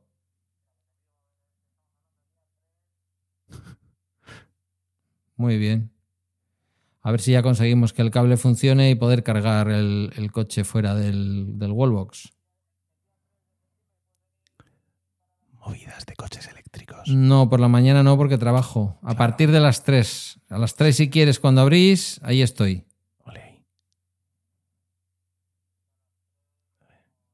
A las 4, Sí. no sé, por la tarde tiene que ser. Claro.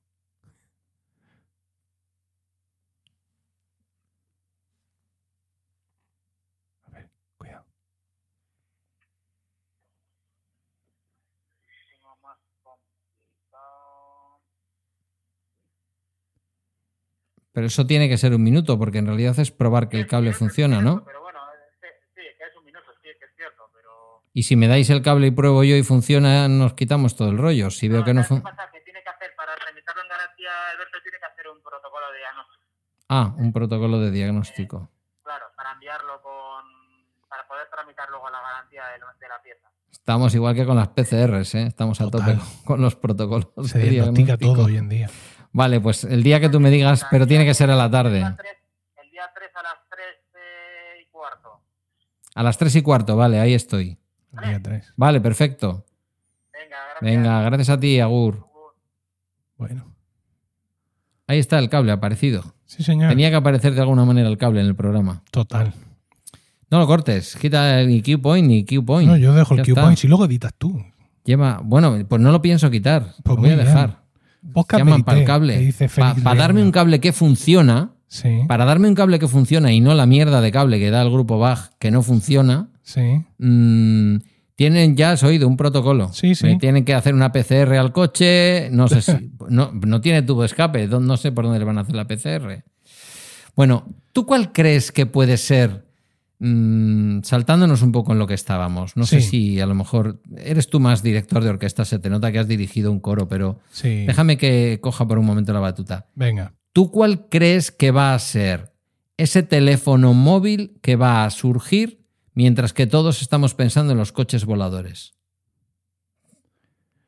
No he entendido la pregunta. Sí, ah, tú lo has dicho al principio, el planteamiento Sí. inicial. decir, Ah, ah, vale. todos vale, vale. mirábamos Sí, al sí, futuro. sí, sí. mm, yo qué sé, mm, cualquiera de las películas Blade Runner, Sí. coches voladores, tal, unos Los. Ángeles, eh, no me acuerdo si era Los Sí, Ángeles, sí, igual sí. estoy diciendo ahora una barbaridad. Vale. Y nadie pensó que íbamos a llevar un superordenador en el bolsillo y que además iba a llevar una manzana mordida en la parte de atrás. En Es que- algunos casos. Claro, es que, mira, me faltan conocimientos. Igual que a los escritores de ciencia ficción le faltaban conocimientos técnicos para, E- Excepto a Julio Verne. efectivamente, a mí me faltan conocimientos médicos para ver qué es lo que se puede hacer, ¿no? Es decir, están diciendo pues de la vacuna y que pues muchas veces la vacuna no, no lo controla todo, efectivamente, porque luego los virus mutan, que es parte de su naturaleza, y luego la vacuna del año siguiente pues es mejor. M- Muchas veces cuando se hablaba de la gripe, no, la vacuna de tal año fue muy buena, la otra fue un desastre, pero luego la siguiente fue mejor porque y explican cómo se crean las vacunas y tú te quedas así como diciendo, Dios mío, todo eso existe de verdad. Lo mismo mm, no es una vacuna, sino imagínate un tratamiento. Podría ser. ¿vale? Es decir, algo que realmente, eh, pues, el momento en que tú des positivo de coronavirus, pues que realmente te lo quite de medio. Y además, en plan, no voy a decir que lo metan en el agua de grifo, ¿no? Pero que sea una cosa como mm, muy asumida, ¿vale? Eh, tengo, tengo tristes recuerdos de la gripe A porque se llevó a, un miembro de mi familia, de mi familia política. Pero nosotros ahora estamos conviviendo con la gripe A. Esa gripe A Yo la pasé en aquel momento y la he tenido después, Sí. estoy seguro, varios años. que pegó muy fuerte en aquel momento, que a gente Claro. con condiciones persistentes se la llevó por delante, como, como este familiar mío, y luego pues mm, fue medio controlada y se la metió en el, en el cóctel de la vacuna y bien, se acabó. eh, es, sí, una, pero es una eh, digamos, entra, entra dentro de las, de las cifras de la gripe de aquel momento que tenemos ahora.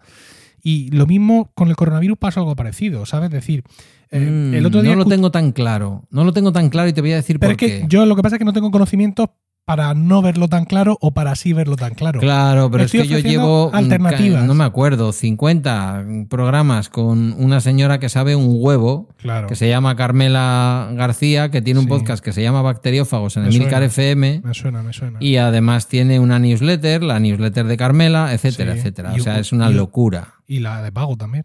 Y la de, y la de pago, hombre, claro, me lo vas a contar a mí que la pago todos los años, chaval. ¿Qué te has pensado? Em,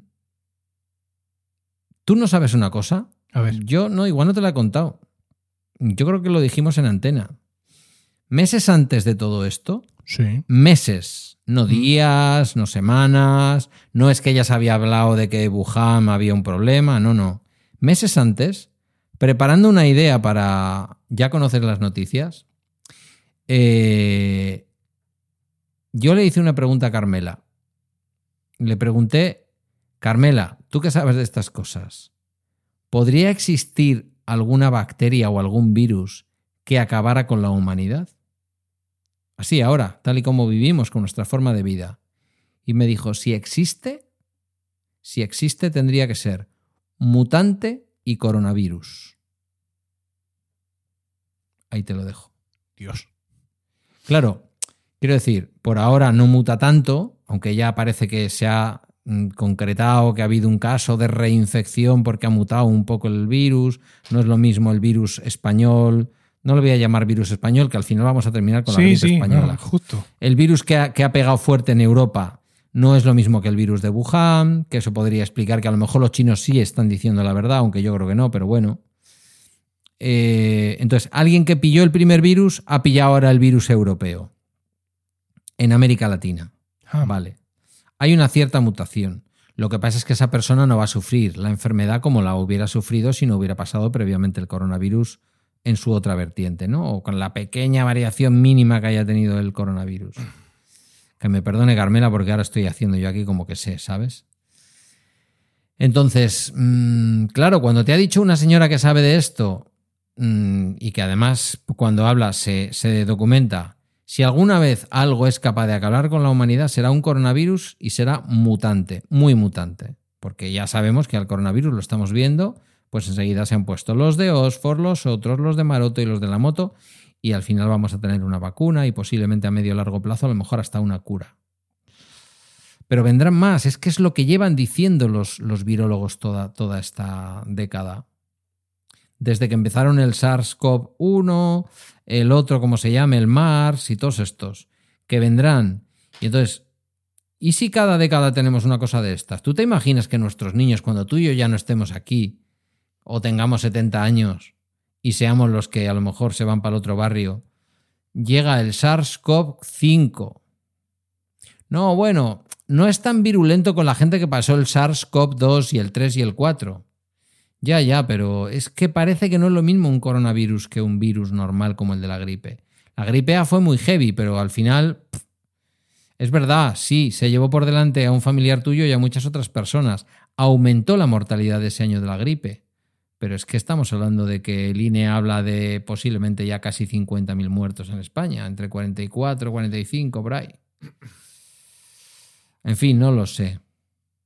De todas maneras, yo mi pregunta te la hacía más en términos no de la enfermedad, sino en términos genéricos. ¿Esto servirá para que nos creamos que realmente el cambio climático existe y que se relaciona con las enfermedades, con las hambrunas, con los procesos migratorios, con, la, con el surgimiento de los populismos, con que vamos a sociedades cada vez más controladas porque los populismos van a, van a promocionarlo aunque no lleguen al poder?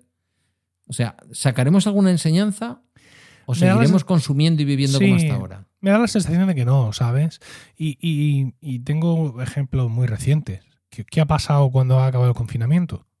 Que la gente mm, ha salido a hacer su vida. Y no, se han- y, y no estoy hablando ya de una cuestión de gente irresponsable, ¿no? Sino que mucha gente a priori sensata les cuesta darse cuenta de que las cosas han cambiado. Por ejemplo, eh, en estos días he estado hablando con mis compañeros de romanos, ¿vale? Sí. Y les he comentado, Qué algunos de ellos, los últimos dos programas, por Dios. Gracias, gracias. Les he comentado que vamos a volver, eh, pero que vamos a volver en remoto. Porque aunque nosotros somos cuatro y podemos montárnoslo para estar en casa de uno de nosotros, solo los cuatro, Sí. con lo cual cumpliríamos con la normativa del gobierno eh, murciano de ser menos de seis, claro, no, no parece que tenga mucho sentido de que si está el gobierno diciendo no juntáis más de seis, nosotros nos juntemos cuatro por puro deporte.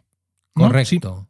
Si, fuera por, Es- obliga- si es fuera por no más de obligación. seis cuando no quede más remedio. Justo. Si hay remedio, por favor, póngalo. Entonces, si fuera por obligación, pues ya vemos cómo nos lo montamos, ¿vale? Pero siendo una cosa mm, completamente ociosa, y es cierto que nos viene muy bien, que para mí lo es, supongo que para ellos también una especie Hombre. de terapia personal, juntarse con los amigos, estar juntos, luego esa hamburguesa de después.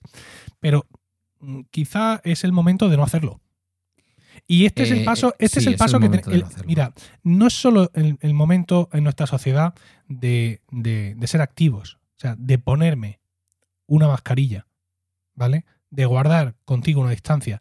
Es el momento de ser pasivos y de ver qué cosas que hay que dejar de hacer. O sea, cuando llegue el primer cumpleaños, que directamente no nos planteemos si lo celebramos o no, mm, ahí se habrá producido, ese será el teléfono móvil, ¿no?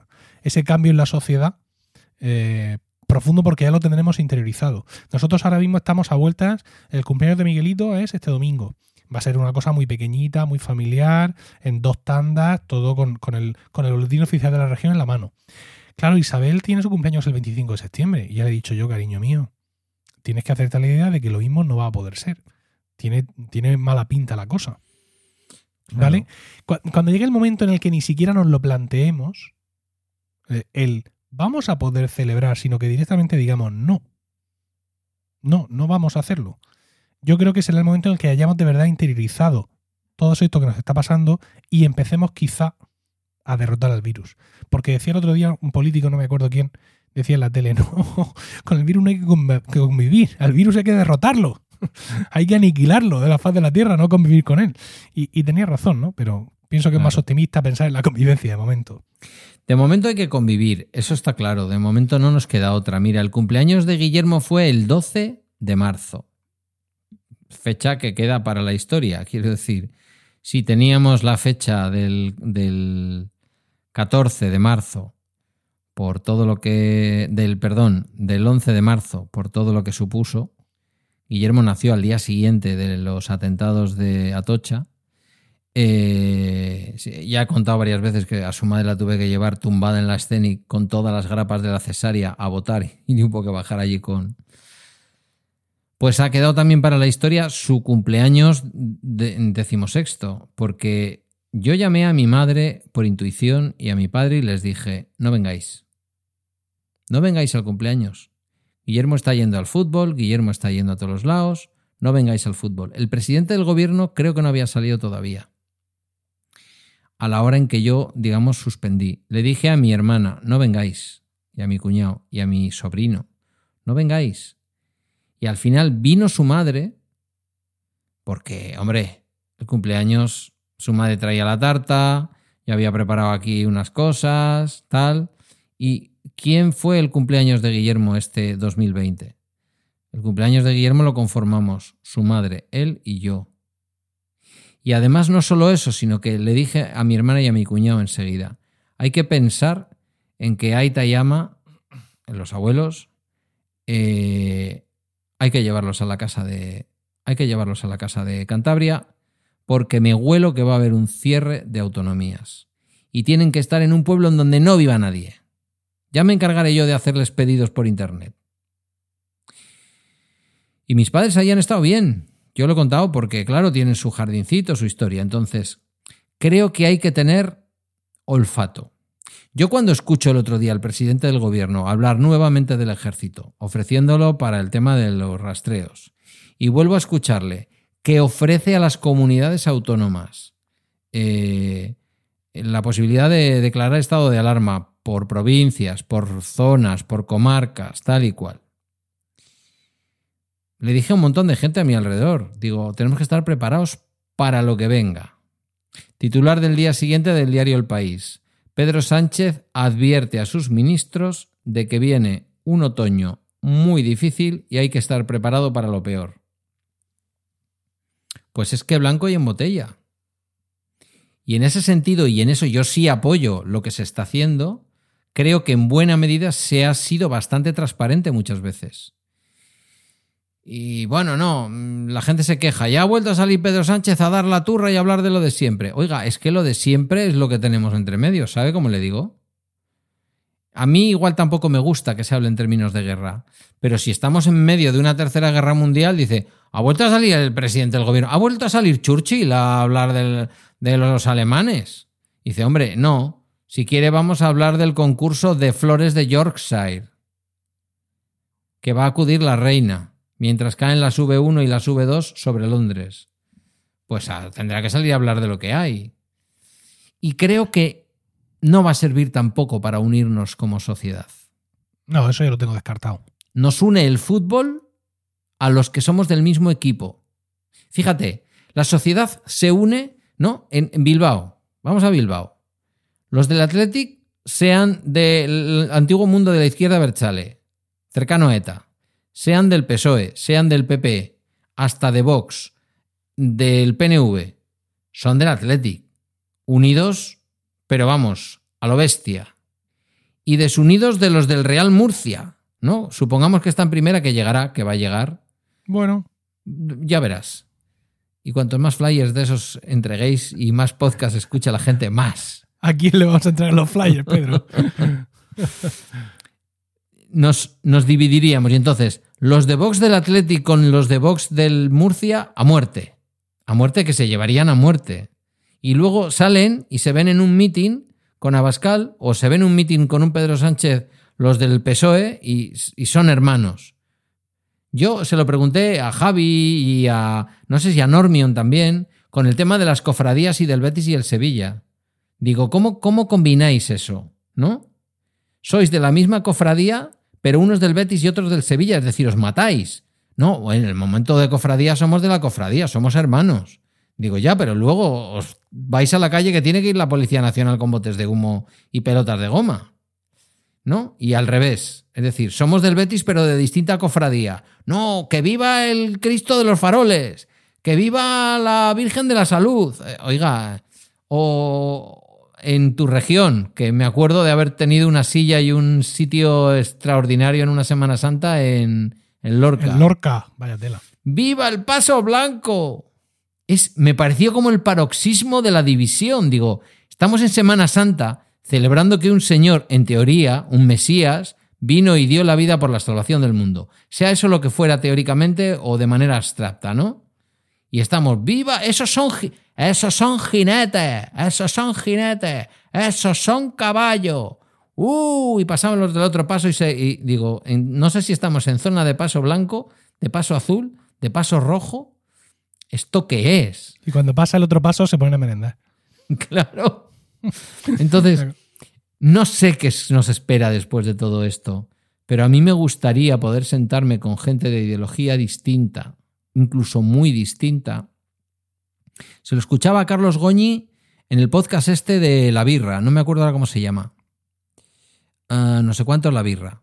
Bueno, que lo busquen. Son unas entrevistas muy chulas que hace un chico en unos bares. Va a bares emblemáticos, a distintas cervecerías, tienen que ser cervecerías emblemáticas, y es una entrevista a Carlos Goñi, que por cierto yo le conocía por una canción muy bonita que, bueno, le conocía por, porque, por Revolver, ¿no? Pero hizo una canción muy bonita eh, sobre la muerte de Miguel Ángel Blanco que utilicé en algún podcast, creo, y, le hace una entrevista muy chula, cuenta que el ir a Hermua le cambió la vida por no sé qué cosas, no lo termina de explicar. Y habla de esto, habla de que él nunca ha querido significarse políticamente y unos le llaman facha, otros le llaman rojo. Eh, ¿cu- ¿Cuándo nos vamos a sentar y nos vamos a mirar a la cara y reconocernos como personas? ¿Cuando pase todo el coronavirus? No, cuando pase el coronavirus terminaremos de rematarnos. Pienso, ¿eh? Pero fíjate que veníamos simplemente a hablar de cambios en la sociedad, ¿vale? Que todo el tema de la pandemia era, digamos, una excusa para propiciar ese debate, Sí. porque, si- porque si no, ¿de qué vamos a estar aquí ahora imaginando cómo será nuestra sociedad dentro de X meses o X años?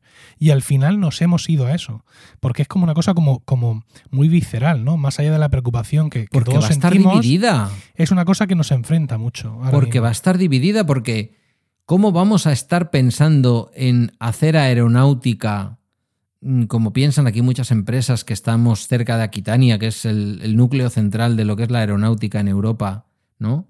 Eh, con Airbus y con todo el tema de la aeronáutica ya a más grande escala, a mandar cohetes desde, desde la Guyana francesa. Pero estamos divididos.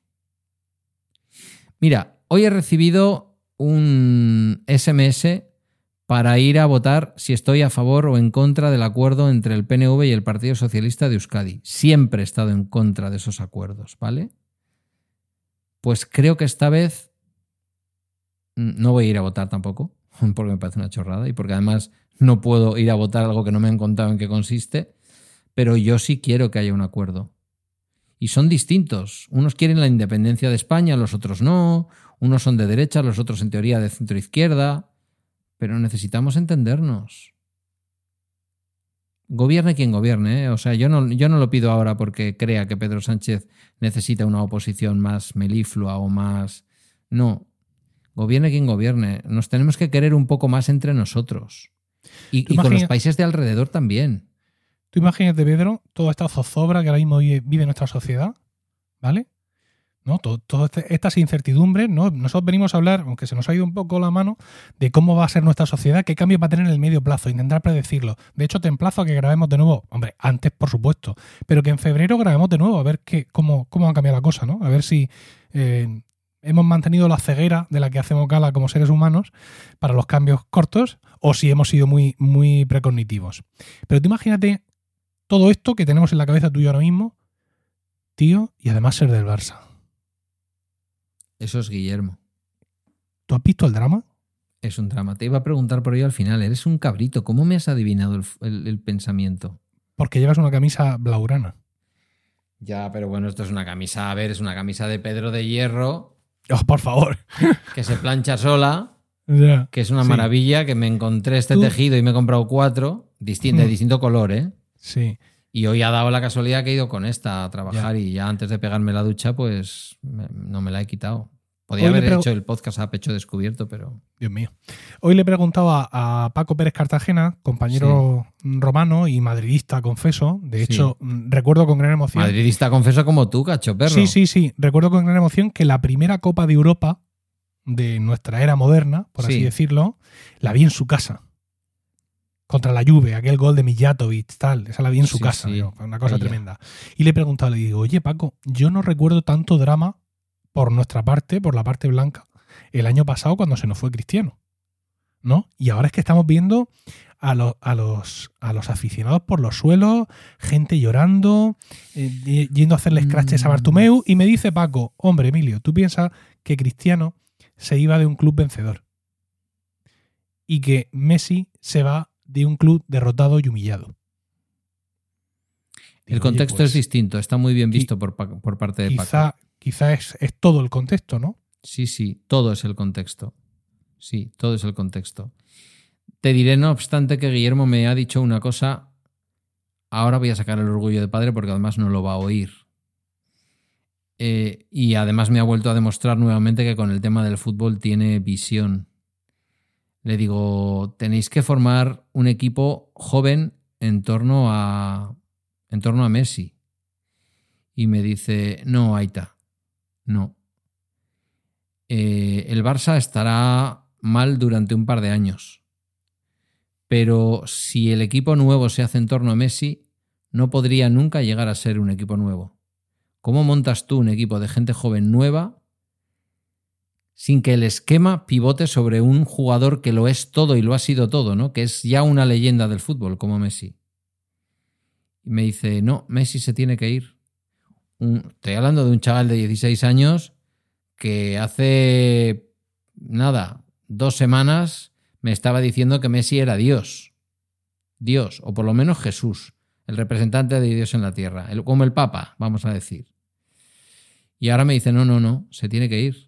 Ningún lloro, ningún lloro. Me dice, ¿no ves cómo Luis Enrique se lleva, ¿cómo se llama el chaval este afrodescendiente que se dice ahora? Sí, no, no recuerdo su nombre, pero sí sé, ¿Sabes? quién es. Dice, ¿no ves cómo lo lleva? Y la gente dice, es muy joven. Bueno, ya se hará, ya se hará como en la mili. Entonces, creo que los jóvenes sí traen esa visión de que a veces es necesario el cambio radical para crear de nuevo. Y sí que creo que ellos, si somos capaces, y creo que con esto entronco con algo con lo que querías que acabáramos el programa, que es la herencia que dejamos a nuestros hijos, la herencia cultural, política, ¿no? Cultural en el sentido amplio. Desde cómo resolver los problemas hasta cómo pensar. Yo creo que ellos sí, si somos suficientemente inteligentes y les damos libertad, van a ser capaces de poder entenderse entre ellos desde lo distinto. Yo lo he visto a Guillermo rodeado de personas que no piensan como él. Él ha desarrollado un pensamiento muy más español que el mío, fíjate lo que te digo. Yo sigo saliendo por Castilla y cuando veo muchas banderas españolas digo, uy, cuánta bandera española. Alguien que me escuche puede pensar mal, pero todo el mundo sabe lo que pienso. Quiero decir que soy muy poco sospechoso, pero me sigue recordando a la derecha española, ¿no? Y el niño me dice con todo el sentido común y con toda la razón. Es la bandera de mi país, no es ni de derechas ni de izquierdas.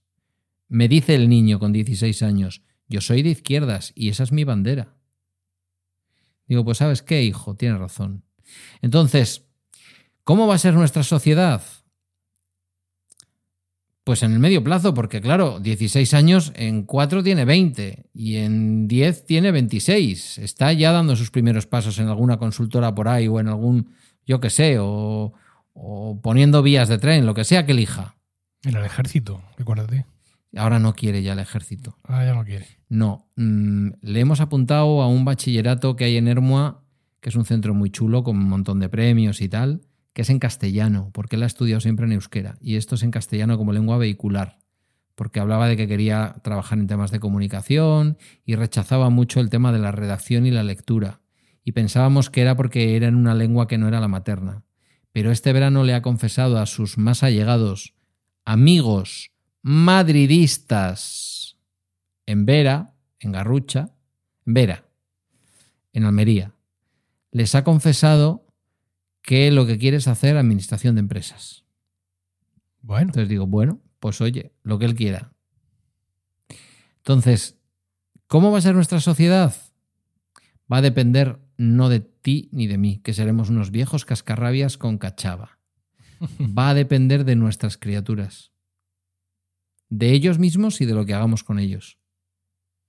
sí, y en ese sentido eh, era el otro tema que quería proponerte para, para hablar hoy, ¿no? Es decir, ah, el firmware que- con el cual estamos sacando los zagales al- a, vivir con la gente, ¿no? Es decir, ese. No ya el sistema operativo, que eso es común, pero sí el firmware que les estamos instalando a nuestros propios hijos, ¿no? En cuanto a pues, determinados condicionantes que yo pienso que, que es, es imposible no hacerlo, pero no ya que crea que es imposible no hacerlo, es que creo que es necesario. O sea, forma parte de lo que es criar un hijo y de dar una educación. Es decir, le tienes que, que dar unos valores. Y esos valores tienen que ser los tuyos. eh, indudablemente, ¿no? Hay una forma de educar muy relativista de no, yo a mi niño no le quiero hacer esto, no le quiero hacer lo otro, eh, no le voy a imponer esto, no le voy a imponer lo de más allá. Cuando él sea mayor, que decida. No, macho, no, eso no. no puede ser. Tú has firmado un contrato eh, con, con- con- con- con óvulos y con espermatozoides en concreto, es la, tinta que has usado, y ese contrato a ti te obliga a, eh, a esta persona darle una serie de valores, darle una serie de eh, condicionantes culturales, religiosos, llámalo como quieras, pero lo tienes que hacer. Eh, no, no puedes hacer, no, no puedes dejar una tabla rasa por ahí circulando porque cualquiera viene y te la escribe. Y además sin saber muy bien lo que hace, ¿no? Es decir, que un, un crío Mm. perdón, a una cría al cual tú no le has dado unos valores, tú no le has dado unas indicaciones claras, sino que, bueno, tú, hijo mío, vas viendo conforme tal, al final se impregna de cosas que no son educación, de comportamientos que ve en los compañeros, de comportamientos que ve en la tele, de muchas cosas que le llegan sin contexto, ¿vale? Pero sin embargo tú le has explicado que, desde la cosa más banal, ¿no? Oye, cuando estamos en la mesa, todos estamos ahí sentados y hasta que no terminamos, no nos levantamos, lo que sea, hasta la cosa mm, más, más trascendente, ¿no? Que el respeto a las personas, el respeto al otro sexo, el respeto a otras maneras de pensar, eh, todo ese tipo de cosas, si tú no se, la- no se las inculcas por eh, vagancia o lo que es peor, por, una, por un relativismo mal entendido, al final estás dejando una pizarra en blanco por ahí que se va a manchar de un montón de cosas. Y hay una responsabilidad que tenemos muy clara con nuestros hijos. Yo el otro día se lo decía un familiar mío. Es que yo tengo que fabricar eh, tres, en mi caso, tres ciudadanos eh, competentes y válidos. Yo no puedo soltar tres cafres en la sociedad. Que te los ¿Vale? haga la escuela. Efectivamente. Que ese es además uno de los problemas que estamos teniendo. Es decir, ahora mismo estamos recogiendo toda esa cosecha de, de- de mala educación, eh, de mala formación que mm, nuestros gobiernos y nuestras sociedades han procurado durante años. ¿no? Si queremos pensar de una forma un poco conspiranoica, ¿no? pues el gran poder nos quiere pocos formados ¿no? para malearnos. ¿Qué pasaba en el campo en, España hace muchísimos años? Eh, nadie sabía leer, con lo cual todo el mundo firmaba lo que decía el señorito de turno firma aquí. Y tú ibas y firmabas porque no sabías leer. Cuando sabes leer, eso te hace libre. Porque ya tienes conocimiento para ver lo que pasa, ¿vale? Eso es, digamos, es a nivel muy básico, ¿no? Vamos a ampliar todo esto mucho más. ¿Por qué a la gente ahora le trae por saco la mascarilla, no se la pone, le da igual, hace lo que le da la gana? Porque hay un egoísmo increíble donde lo primero soy yo y después soy yo, y después ver mujeres, hombres y viceversa, y después yo otra vez. Y eso es en lo que hemos educado a una gran parte de la sociedad. Ha habido como un gran movimiento de echarle la culpa a la juventud de muchas de las cosas que están pasando, ¿no? Hemos visto, mm, no ya porque lo pensemos, sino porque se ha visto muchos comportamientos en, en- la gente joven muy disruptivos. Y es en plan, ¿qué, qué esperas? ¿No? ¿Qué esperas? Si los hemos endiosado, ¿no? Más tienes, más te mereces. Mi hijo, ¿cómo que el maestro ha dicho que mi hijo? Voy y le pego una hostia al maestro. ¿Mm? Y ahora queremos que esta gente, a la que hemos criado así, y hablo en plural, pero porque hablo en- como la sociedad, ahora de pronto queremos que sean responsables, que sean, em, que sean conscientes de la situación. Se han visto campañas publicitarias muy duras, donde el chaval joven sale y lo siguiente que vemos es la abuela muerta. Pues yo pienso, Pedro, que ni con eso. ¿Vale? Que ni con eso sacas tú de la cabeza de la gente la formación de mierda que le hemos dado en, en educación básica en valores y en principios durante un montón de años. Yo ahí diferenciaría dos cosas. Nos hemos metido siempre con las leyes de educación. Las leyes de educación pueden hacer ciudadanos con, con menos formación que otros, eso está claro. Y nunca incluyen nada de lo que tú predicas, ni nada de lo que nos gusta, ni la productividad, ni cómo organizar el trabajo, ni muchas cosas. Pero los maestros y maestras tienen mucho mérito. Y han peleado con esas leyes y han tirado para adelante. Pero lo que convierte a los ciudadanos en ciudadanos no es solo que sepan leer y escribir, es justamente todo lo otro que tú has dicho, ¿no? Todo ese bagaje que han ido adquiriendo. Mira, cuando matriculamos a Guillermo en la Icastola, hubo mucha gente que nos dijo, pero vosotros, que estáis implicados, la madre concejala, el padre secretario general del Partido Socialista en Galdácano, ¿cómo lleváis a vuestro hijo a una escuela ultranacionalista como la Icastola? Pues porque su proyecto educativo era un buen proyecto educativo. Ahora no hablo de la ideología. Y siempre pensé que mi hijo la ideología se la formaría en función de las cosas que veía, pero no de lo que le dijeran en la escuela. Por eso me río yo tanto del PIN parental y todas estas cosas. Porque si tú a tu hijo le dices que algo está mal y le das el ejemplo, porque si le dices que está mal pero luego lo haces, ya, ah, hay amigo. Pero si tú le dices, este es un buen principio. Guillermo se ha declarado políticamente delante mío. No lo voy a decir por respeto a él porque él no lo ha dicho. Curiosamente es coincidente con la ideología de su madre y con la mía. Pero yo nunca le he dicho estos son los buenos y estos son los malos, ¿eh? En mi vida, jamás. Jamás. Ahora nunca le he ocultado lo que pienso. Tampoco se le ha ocultado nunca su propia historia. Cuando él ha tenido edad, se le explicó que los niños que, que los amigos que iban con su madre no eran amigos, eran los escoltas de su madre porque su madre estaba amenazada, era una concejala y tal y cual. Y él, lógicamente, como un ser humano que piensa, porque los niños piensan, no son tontos, la plasticidad cerebral nunca alcanza mm, más altas cotas que a su edad, dice, si todo esto se ha hecho en función de esto, yo esto no lo quiero, yo quiero otras cosas. Ahora miro lo que hay. Mm, ¿Me siento solidario con la gente que menos tiene? Sí. ¿Pienso que tal? Sí. ¿Pienso que cuál? Sí. Y entonces se ubica. Se lo estamos transmitiendo. Cuando tú dejas de transmitir algo, por ejemplo, su madre y yo fuimos unos hippies porque nos casamos por la iglesia, pero decidimos que al niño no lo bautizábamos, que le íbamos a dejar elegir cuando fuera mayor. Y entonces yo de vez en cuando le he hablado de Jesús, de lo que se dice de Jesús, de la trascendencia, de que, fíjate, cuando yo le digo, mmm, hay muchas personas que piensan que cuando morimos, esto fue cuando falleció la abuela Maite, la madre de Teresa, cuando morimos vamos al cielo y estamos allí contemplando la luz de, de un Dios que cuida de nosotros y tal, y me dice, pero ¿y tú qué piensas? ¿Tú qué crees?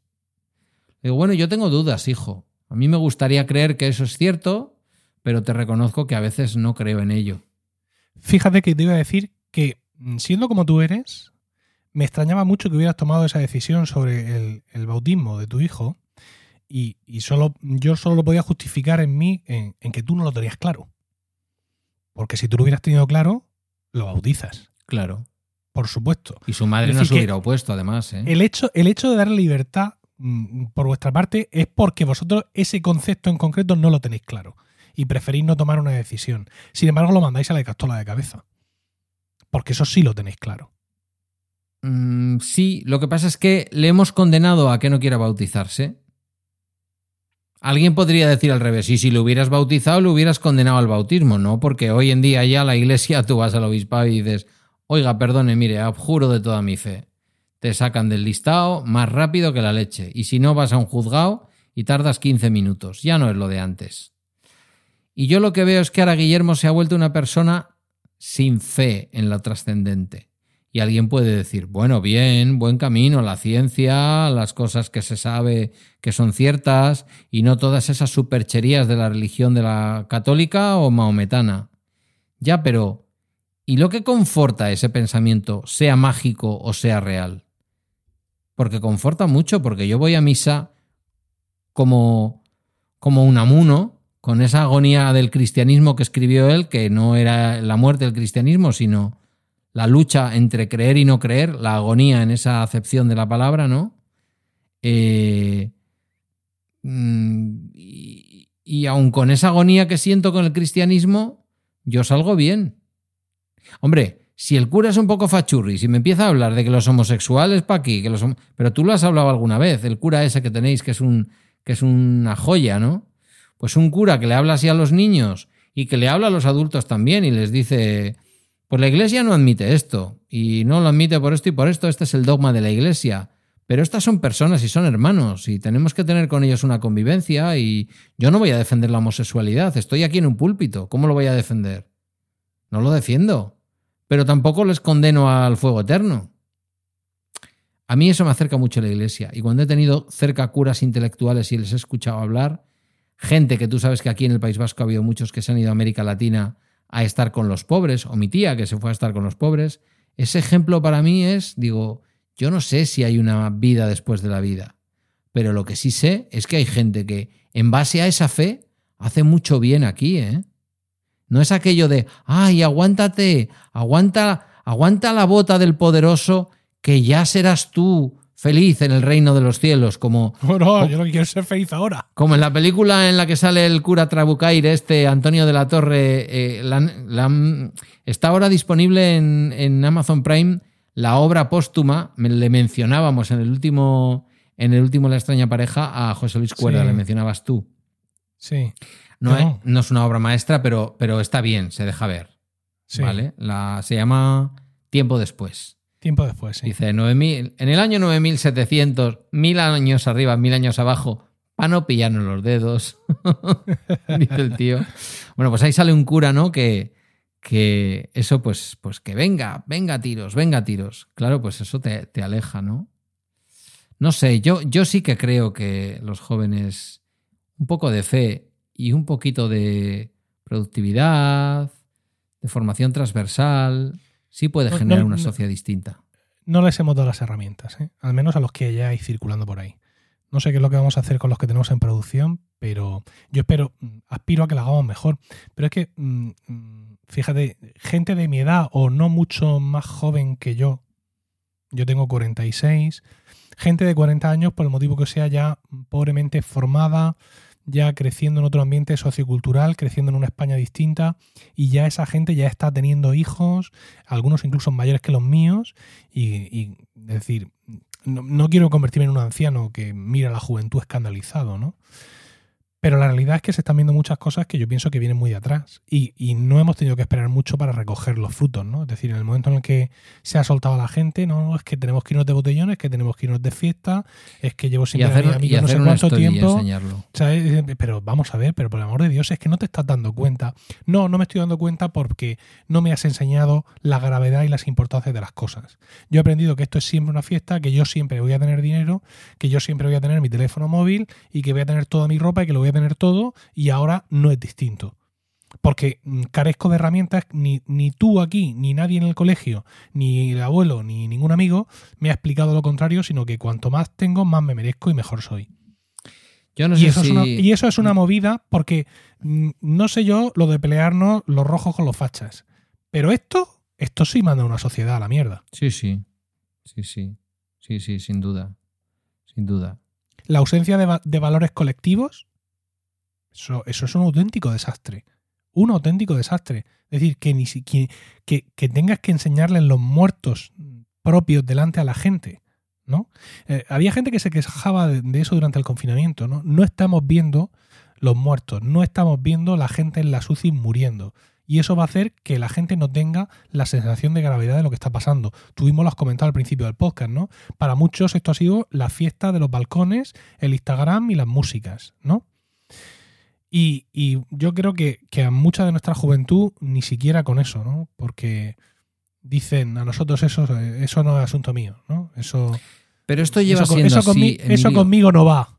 Pero esto lleva siendo así muchos años, Emilio. Yo creo que lo dije en un bala extra que además yo sé que me escuchas y no te suelo dar la brasa ni mandarte ningún episodio, pero creo que aquel episodio me sentí muy orgulloso y te lo mandé. Te lo manduve, que diría el otro. Eh, creo que fue un, bala- extra en donde quise... Pocas veces escribo yo bala extra y esto se nota porque me enrollo como un perro y a veces divago. Pero aquel lo escribí y dije, esto quiero contarlo. Estamos viendo en nuestra gente la mirada de los refugiados sirios. Nunca pensamos que nosotros íbamos a sufrir nada que pusiera en tela de juicio nuestra forma de vida. Y esto Mm. yo lo hablé con Guillermo, ¿no? Le dije, Guiller, esto que estamos viviendo no es una cosa extraña en tus 16 años. Haití y Amama tienen 72, ninguno de los dos, gracias a Dios, vivió la guerra civil y ellos no lo han vivido. Han vivido el franquismo y muchas cosas. El franquismo tenía muchas cosas malas, pero como diría un fachilla así de medio pelo, si no te metías en política nadie te hacía nada, ¿no? Bueno, pues quiero decir, creo que se me entiende. Nada, pues emigraba así de Andalucía porque era pobre o de Extremadura, venías aquí, había oportunidades. Bueno, el desarrollismo, aquella España franquista del- de los ministros del Opus y tal. No han vivido eso. Quiero decir, no es que tu padre no lo haya vivido en 52 años. Es que esto no se ha vivido desde la famosa gripe, que mal conocida como gripe española del año 13, ¿no? Entonces, estamos viviendo un momento. O sea, no es historia cuando el Barça gana la Liga, no es historia cuando el Real Madrid gana la Champions. Esto es historia. Esto estará en los libros de historia. El triplete no. O el día en que Messi abandonó el Barça, no. Eso estará en, en el anuario del, del marca del año que viene o del Sport. Y se quedó así como pensativo, como diciendo, "Oh, hostia, pues igual esto que estamos viviendo es... Y está siendo un crío bastante, ¿cómo decirlo? Mm, Prudente, incluso alrededor. A los de alrededor igual se quitan la mascarilla, pero él no se la quita, ¿no? Entonces tú dices, estamos ya perdiéndolo. Yo no creo que tú eh, estés haciendo con los críos mm, lo incorrecto. No digo que seas el mejor padre del mundo. Rocío sí es la mejor madre del mundo, eso lo sé seguro. Pero, ¿me entiende lo que quiero decir? Sí. Que hay de todo, ¿eh? Como en botica. Yo lo veo en el trabajo. Mira, una pregunta. Una pregunta y acabo, que me estoy enrollando mucho. Una pregunta recurrente cuando yo daba charlas a los padres. ¿Cómo hago para hablar con mi hijo de 16 años? Que es que entra en casa no dice ni mu. Digo, ¿en qué momento dejasteis de hablar? Bueno, en casa no hemos ido nunca mucho de hablar. Digo, pues si no habéis ido mucho de hablar, con 16 años no esperes. No, no vas a empezar ahora. Claro, Mm. claro. Si tú a tu hijo cuando te ha visto triste y te ha dicho con seis años, papá, estás triste, ¿qué te pasa? ¿Estás llorando? Pues hijo, me ha pasado esto. He tenido un problema en el trabajo y me ha pasado esto. Le ayudas a que sepa que puede llorar y que no pasa nada. Pero si no lo haces, si te ocultas, te metes en la habitación, se lo cuentas a tu mujer, le dices que tu jefe es un cabrón y ya está, te lo has comido. El niño mm, eso no sabe hacerlo. Mm. No sé. Efectivamente. Bueno, nos estamos yendo igual a. Pero sí, No. pero son nuestros niños. Es, ¿Qué les Sí. damos? ¿Qué les dejamos? Es que, insisto, ellos piensan que esto es una pausa, ¿no? Y que su vida tiene que ser igual. No se dan cuenta de que la vida puede, puede cambiar abruptamente para todos. Y aunque les estamos claro. diciendo que ha cambiado, la falta de, de formación, la falta de, de- de cultura general, la falta de, de ética, les lleva a, a ese egoísmo absoluto. Yo siempre le pongo a Rocío el mismo ejemplo. Por muy mal que nos vayan las cosas, peor le fue a la gente en Sarajevo. ¿Sabes? La gente en la antigua Yugoslavia vivía como tú y como Joder, yo. de verdad, Era es que gente- parecemos hermanos gemelos o que pasamos demasiado tiempo juntos. Era gente que bajo un régimen comunista, pues esto es cierto, pero tenía una vida normal, salía al cine a, a- a ver el acorazado Potemkin, también es verdad, pero iban al cine, cenaban, tal, y de pronto, de la noche a la mañana, les estaban bombardeando, los vecinos estaban intentando asesinarles, ellos defendiéndose. O sea, hay una imagen que a mí se me quedó mm, eh, clavada, o sea, de la, la gente sin comida. O sea, la gente teniendo que salir buscando la comida por las calles. Hace y los poco- francotiradores apostados a matar civiles Sí. que iban a buscar Sí, sí, sí. Hace poco, por contextualizarlo un poco, Rocío, busqué eh, Sarajevo en Wikipedia y vi una imagen que no la recordaba, pero recordaba cosas similares, de la gente con bombonas de agua en el río. ¿Vale? Sarajevo, la capital de Bosnia, Sí, sí. hoy. ¿Mm?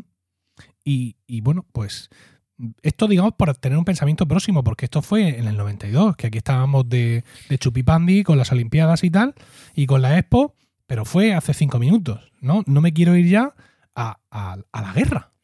Mira, O sea, a la guerra que han vivido nuestros, nuestros, tu- tu- tus padres. no, no, por es que la guerra abuelos. es que la guerra es lo antiguo. Pero es que Sarajevo es antes de ayer. Es Sí, que en sí, el año sí. 90 yo estaba de viaje de estudios en la antigua Yugoslavia, porque Yugoslavia era lo que era, indudablemente un régimen sin libertad, ¿vale? Ah, Nos acordamos del, del Tito y toda esta gente. Total, sí. Pero aparecían los libros de trabajo social junto con Gales, Escocia y no me acuerdo qué otro sitio, como uno de los lugares que se estudiaban en lo que llamábamos trabajo social internacional comparado o algo así, ¿vale? Como uno de los lugares donde el trabajo social era brutal, ¿vale? Y fuimos. Ya había habido alguna escaramuza en las fronteras. Ya estaban con ánimos independentistas y tal, pero nosotros pudimos ver los lagos de Plivice en Bosnia y Herzegovina, dormíamos en Dubrovnik, que era Croacia, es decir, nos movimos libremente sobre todo entre Croacia, Bosnia y Herzegovina, la zona que luego ha sido Macedonia, bueno, esa zona. Al año siguiente empieza la guerra. A mí se me caían unos lagrimones que no te puedes imaginar cuando veía Sarajevo bajo las bombas. Eh, Susan Sontag, no sé si tú te acuerdas que fue allí poco menos que a pecho descubierto diciendo por favor no os matéis, no acabéis entre vosotros matándoos, no acabéis con la cultura, con la biblioteca de Sarajevo, con lo que había allí metido que, que ardió entera, cómo bomba- bombardeaban Dubrovnik. Y yo decía, ahí estaba yo el año pasado, se están matando y está a una hora de vuelo de Madrid. Bueno, pues eso es lo que nos ha llegado. No nos ha llegado en forma de guerra. Gracias a Dios no nos ha llegado. A lo mejor si no tuviéramos la enfermedad estábamos nosotros también medio casi ya en la guerra civil, porque está España de aquella manera, pero... Pero es que lo hemos tenido, es que no somos conscientes de que hay mucha gente que llega, lleva 40 años viviendo con coronavirus. Me da igual que sea porque viven con el Bachar al-Assad este en Siria, han vivido en Irak, la gente que ha venido de Pakistán, de Afganistán, toda esa gente lleva toda su vida viviendo con una cosa mucho peor que el coronavirus, que es no saber si mañana tu padre vuelve a casa, si te va a venir un avión de esos sin piloto y te va a tirar una bomba en casa porque creen que hay no sé qué, o si tú mismo te vas a convertir en un, comillas, mártir asesino en una estación de tren en Alemania. Y nos ha llegado. Y yo estoy contigo. No sé qué van a vivir nuestros hijos. Bueno, puede que la gente piense que nos ha quedado un programa un poco lúgubre, pero claro, si Hombre, empezamos yo tengo esperanza, ¿eh? Sí, si empezamos criticando que para mm, la mayoría esto ha sido fiesta, música, DJs, eh, Instagram y terrazas, no, no podemos perpetuar eso. O sea, mm, creo, me, me apetecía intentar un poco rascar dentro de mí mismo, mm, no sé si va a ser de utilidad para nadie más, pero para mí desde luego eh, sí lo ha sido, ¿no? Es decir, es- yo voy a seguir con mis podcasts, con Emilcar FM, tengo dos podcasts nuevos, por cierto, ahora te los contaré cuando colguemos. Eh, Cuéntalo antes de colgar, ¿no? no, no, no, no, no. cosas tienen su protocolo. Y. Ah, que no los has presentado todavía. No, no, no, que va. Vale, vale. Y, y todo eso, y decir que yo voy a seguir hablando de tecnología y frivolizando con los iPhone y todo eso, pero tenemos que dejar un apartado considerable de nosotros mismos para enfrentar la seriedad de todo lo que está ocurriendo, porque es la única manera de salir. No, no voy a aspirar tanto. Bueno, es la mejor, la única manera de salir mejores individuos. Y esa es la única oportunidad real que tenemos de salir como una mejor sociedad. Mira, hay una cosa que yo observo en ti y que me sirve de guía, porque yo hay muchas cosas, no lo creas, que te escucho por las mañanas y tú crees que solo hablas de tecnología. Ya, mis cojones. Coño. Eh, ¿Cuántos años llevas con el iPhone 10? Desde mayo de 2008. Vale. No, No, 2008, es ¿qué que coño? De mayo de 2018. 18, sí, sí. Sí. No, es que me lo regalaron los amigos del coro y claro, para Sí. mí es muy especial, ¿cómo me voy a deshacer de él? No, Sí. no. Tu concepción ha cambiado. Ajá. Y yo creo que, fíjate, y ahora perdóname que sea tan frívolo y vuelva a lo del coche eléctrico. Yo creo que hay cosas que en ti han cambiado desde que te has dado cuenta de que un gesto cotidiano ayuda. Y de que si todos los murcianos hicieran lo mismo, fueran caminando o en el tranvía, o si se ven obligados en un vehículo, pero en un vehículo que no echa humo y seguramente con una tarifa contratada con una empresa que, que- que no quema carbón para hacer la electricidad, ¿vale? Porque también estoy viendo por ahí por los grupos a la gente que dice, no, tú contrata la, la- esta tarifa que es la más barata. Digo, hombre, si vas a conducir un vehículo eléctrico para echar el humo en otro sitio, pues no tiene mucho sentido, ¿no? Ha cambiado. Y ese iPhone 10 lo cambiarás igual que cuando cambias tu, tu Mac, cuando lo necesites cambiar. No para tener el próximo iPhone que va a traer un no sé qué neuronal que hace no sé qué cosa. Pues fíjate que, me- que tengo el permiso ya para cambiarlo, ¿eh? Ya, Eh, De, de mis compañeros del coro. Me han dicho, sí, sí, ya, ya. Como me conocen, dice, has aguantado bastante. sí, pero han pasado tres años. ¿Cuántos Sí. pasaban antes? Uno. Bueno, todo bueno, un año y lo que También en decirlo. a Rocío. Todo estaba justificado, ¿eh? Yo nunca me iba a comprar el nuevo iPhone, pero acababa siempre comprándolo, pero por motivos exógenos. Tú sabes de lo Pero que yo estoy hablando y sí. sabes que hay algo que ha cambiado. Sí, mu- muchas cosas. Muchas cosas. Eh, quiero decir, eh, yo siempre lo he dicho, cada hijo ha supuesto algo nuevo, ¿no? Y ho- hoy mismo, esta mañana se lo decía a un compañero de red de podcast, cuanto menos tiempo tienes, mejor lo aprovechas. Y, y no es solo ya una cuestión, digamos, matemática, ¿no? De tiempo y tal, sino que los hijos te dan nuevas perspectivas. No, Eh, no es lo mismo eh, los que están pasando estos días preocupando de, se- de sí mismos y de sus ascendientes, que ya está bien, que los que estamos pasando estos días preocupándonos por nosotros mismos, por nuestros ascendientes y por nuestros descendientes. Hmm. Eh, la perspectiva es muy, muy, muy distinta, ¿no? Entonces, pues bueno, pues sí, efectivamente hay cosas que seguramente hace tres años o cuatro años, ¿no? Teniendo ya dos hijos, pues no hubiera hecho muchas de las reflexiones que he hecho hoy aquí, pero claro, es que eh, crezco en número de hijos, aunque ya me he plantado, y también crezco en edad, y eso pues se tiene que notar de vez en cuando, ¿no? Pedro. Esas cosas se notan. Esas cosas se notan, yo te lo digo que se notan. Eh, si tienes el ánimo y la suerte de poder cuidarte físicamente, mm, no lo vas a notar tanto físicamente como mentalmente.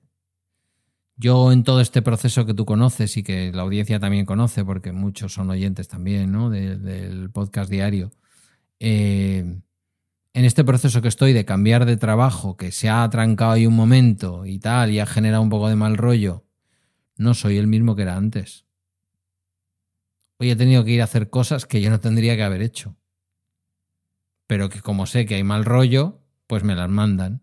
Pues sin ningún problema. Y he dicho, qué bien, me voy a pasear. Y he tenido que ir a poner una denuncia que yo no tenía por qué poner y la he puesto. Bueno, pues ya está. Pues hay que tomarse las cosas con otra filosofía y tener una visión del mundo. Sí que creo que tenemos que hacer una cosa. Fíjate, lo único que yo le diría a todo el mundo de cualquier ideología que copie de la internacional socialista es agrupémonos todos. A partir de ahí no hace falta que compartan nada más. Pues, mira, yo, yo necesitaba esto para, para retomar ¿no? el, el curso, por así decirlo. Hoy, hoy es jueves, yo estoy trabajando desde el lunes, pero bueno, todavía no, me, no hemos venido a casa a vivir. Mm, Estamos todavía fuera de casa, es decir, todavía se siente un poco la cosa así y creo que necesitaba un poco esta charla contigo y ahora pues ya estoy listo para, Para seguir. para, para lo que se espere de mí. Así que Pues, te agradezco mucho el tiempo que me has dedicado. Pues yo te lo agradezco a ti, ya lo sabes, siempre es un placer. De todas maneras, cuéntanos una cosa, Truán. A ver, A ti este año el coronavirus te ha venido muy bien porque no has pisado playa. pues fíjate que de buen grado lo hubiera pisado, ¿eh? Hombre, Porque ya lo había, sé. ya había encontrado un modus vivendi, ya había encontrado una relación con la playa eh, no dañina y, y he tenido que este año abrazar lo que se denomina el turismo rural. Sí. Y emplazo, mm, ojo con esto, ojo con este clickbait, emplazo a todo el mundo al, primer capítulo de Milcar Daily de su décima temporada, el 1 de septiembre, para que veáis lo que opino del turismo rural. Ahí lo dejo. Menudo clickbait sí que es un clickbait. ¿Qué te parece? Y además creo que dejamos aquí el podcast en todo lo alto. Vale, vale, ahí. ¿Vale? De, de tu último podcast que has empezado, no tuyo, sino en la red, no vas a hablar. Entonces, Ahora en cuanto cuelgue. En cuanto cuelgue. Vale. En cuanto pague- No, no digo el que no digo el que no has estrenado, digo el que ya has estrenado. Ah, directo al mensaje. Correcto. Sí, es curioso porque eh, entró a la red pues en el último día de julio. ¿no? No, mm, las cosas pues también se nos espesaron un poco a Carlos y a mí a la hora de llegar a nuestros acuerdos y me hubiera gustado hacerlo antes para recibirlo con más fanfarrias, pero bueno, eh, fue como fue. Directo al mensaje es un podcast semanal, cortito. Eh, suelo decir, el storytelling y el marketing se dan la mano, ¿no? Porque Carlos eh, nos habla de presentaciones, no de Keynote o de PowerPoint, no de no tanto de, hacer la diapositiva en sí, como de cómo, cómo transmitir el mensaje, ¿no? De ahí el, nombre de- del podcast. Y cada una de sus enseñanzas las, las empana, por así decirlo, con algún relato que, que viene un poco a cuento de lo que nos quiere transmitir. Cuando lo conocí me pareció muy, muy interesante, me pareció un producto encomiable y el hecho de traerlo a Milcar FM es porque en mi vanidad pienso que mm, por estar en la red mucha más gente va a conseguir conocer este podcast. A ver si no me equivoco. Eh, no creo que te equivoques y yo animo a que la gente lo descubra porque jamás en mi vida he visto iniciar una historia que dices, a ver, ¿esto de qué va? Hablas de una presentación y terminas otra vez con la historia. El Sí. formato me pareció brutal. Muy bueno. Sí, Pero bueno, ahí ya está, lo dejamos. Ahora sí que lo dejamos en todo lo alto. sí, efectivamente. bueno, Pedro y oyentes, un abrazo y hasta la próxima. Un abrazo para ti también y para toda la audiencia.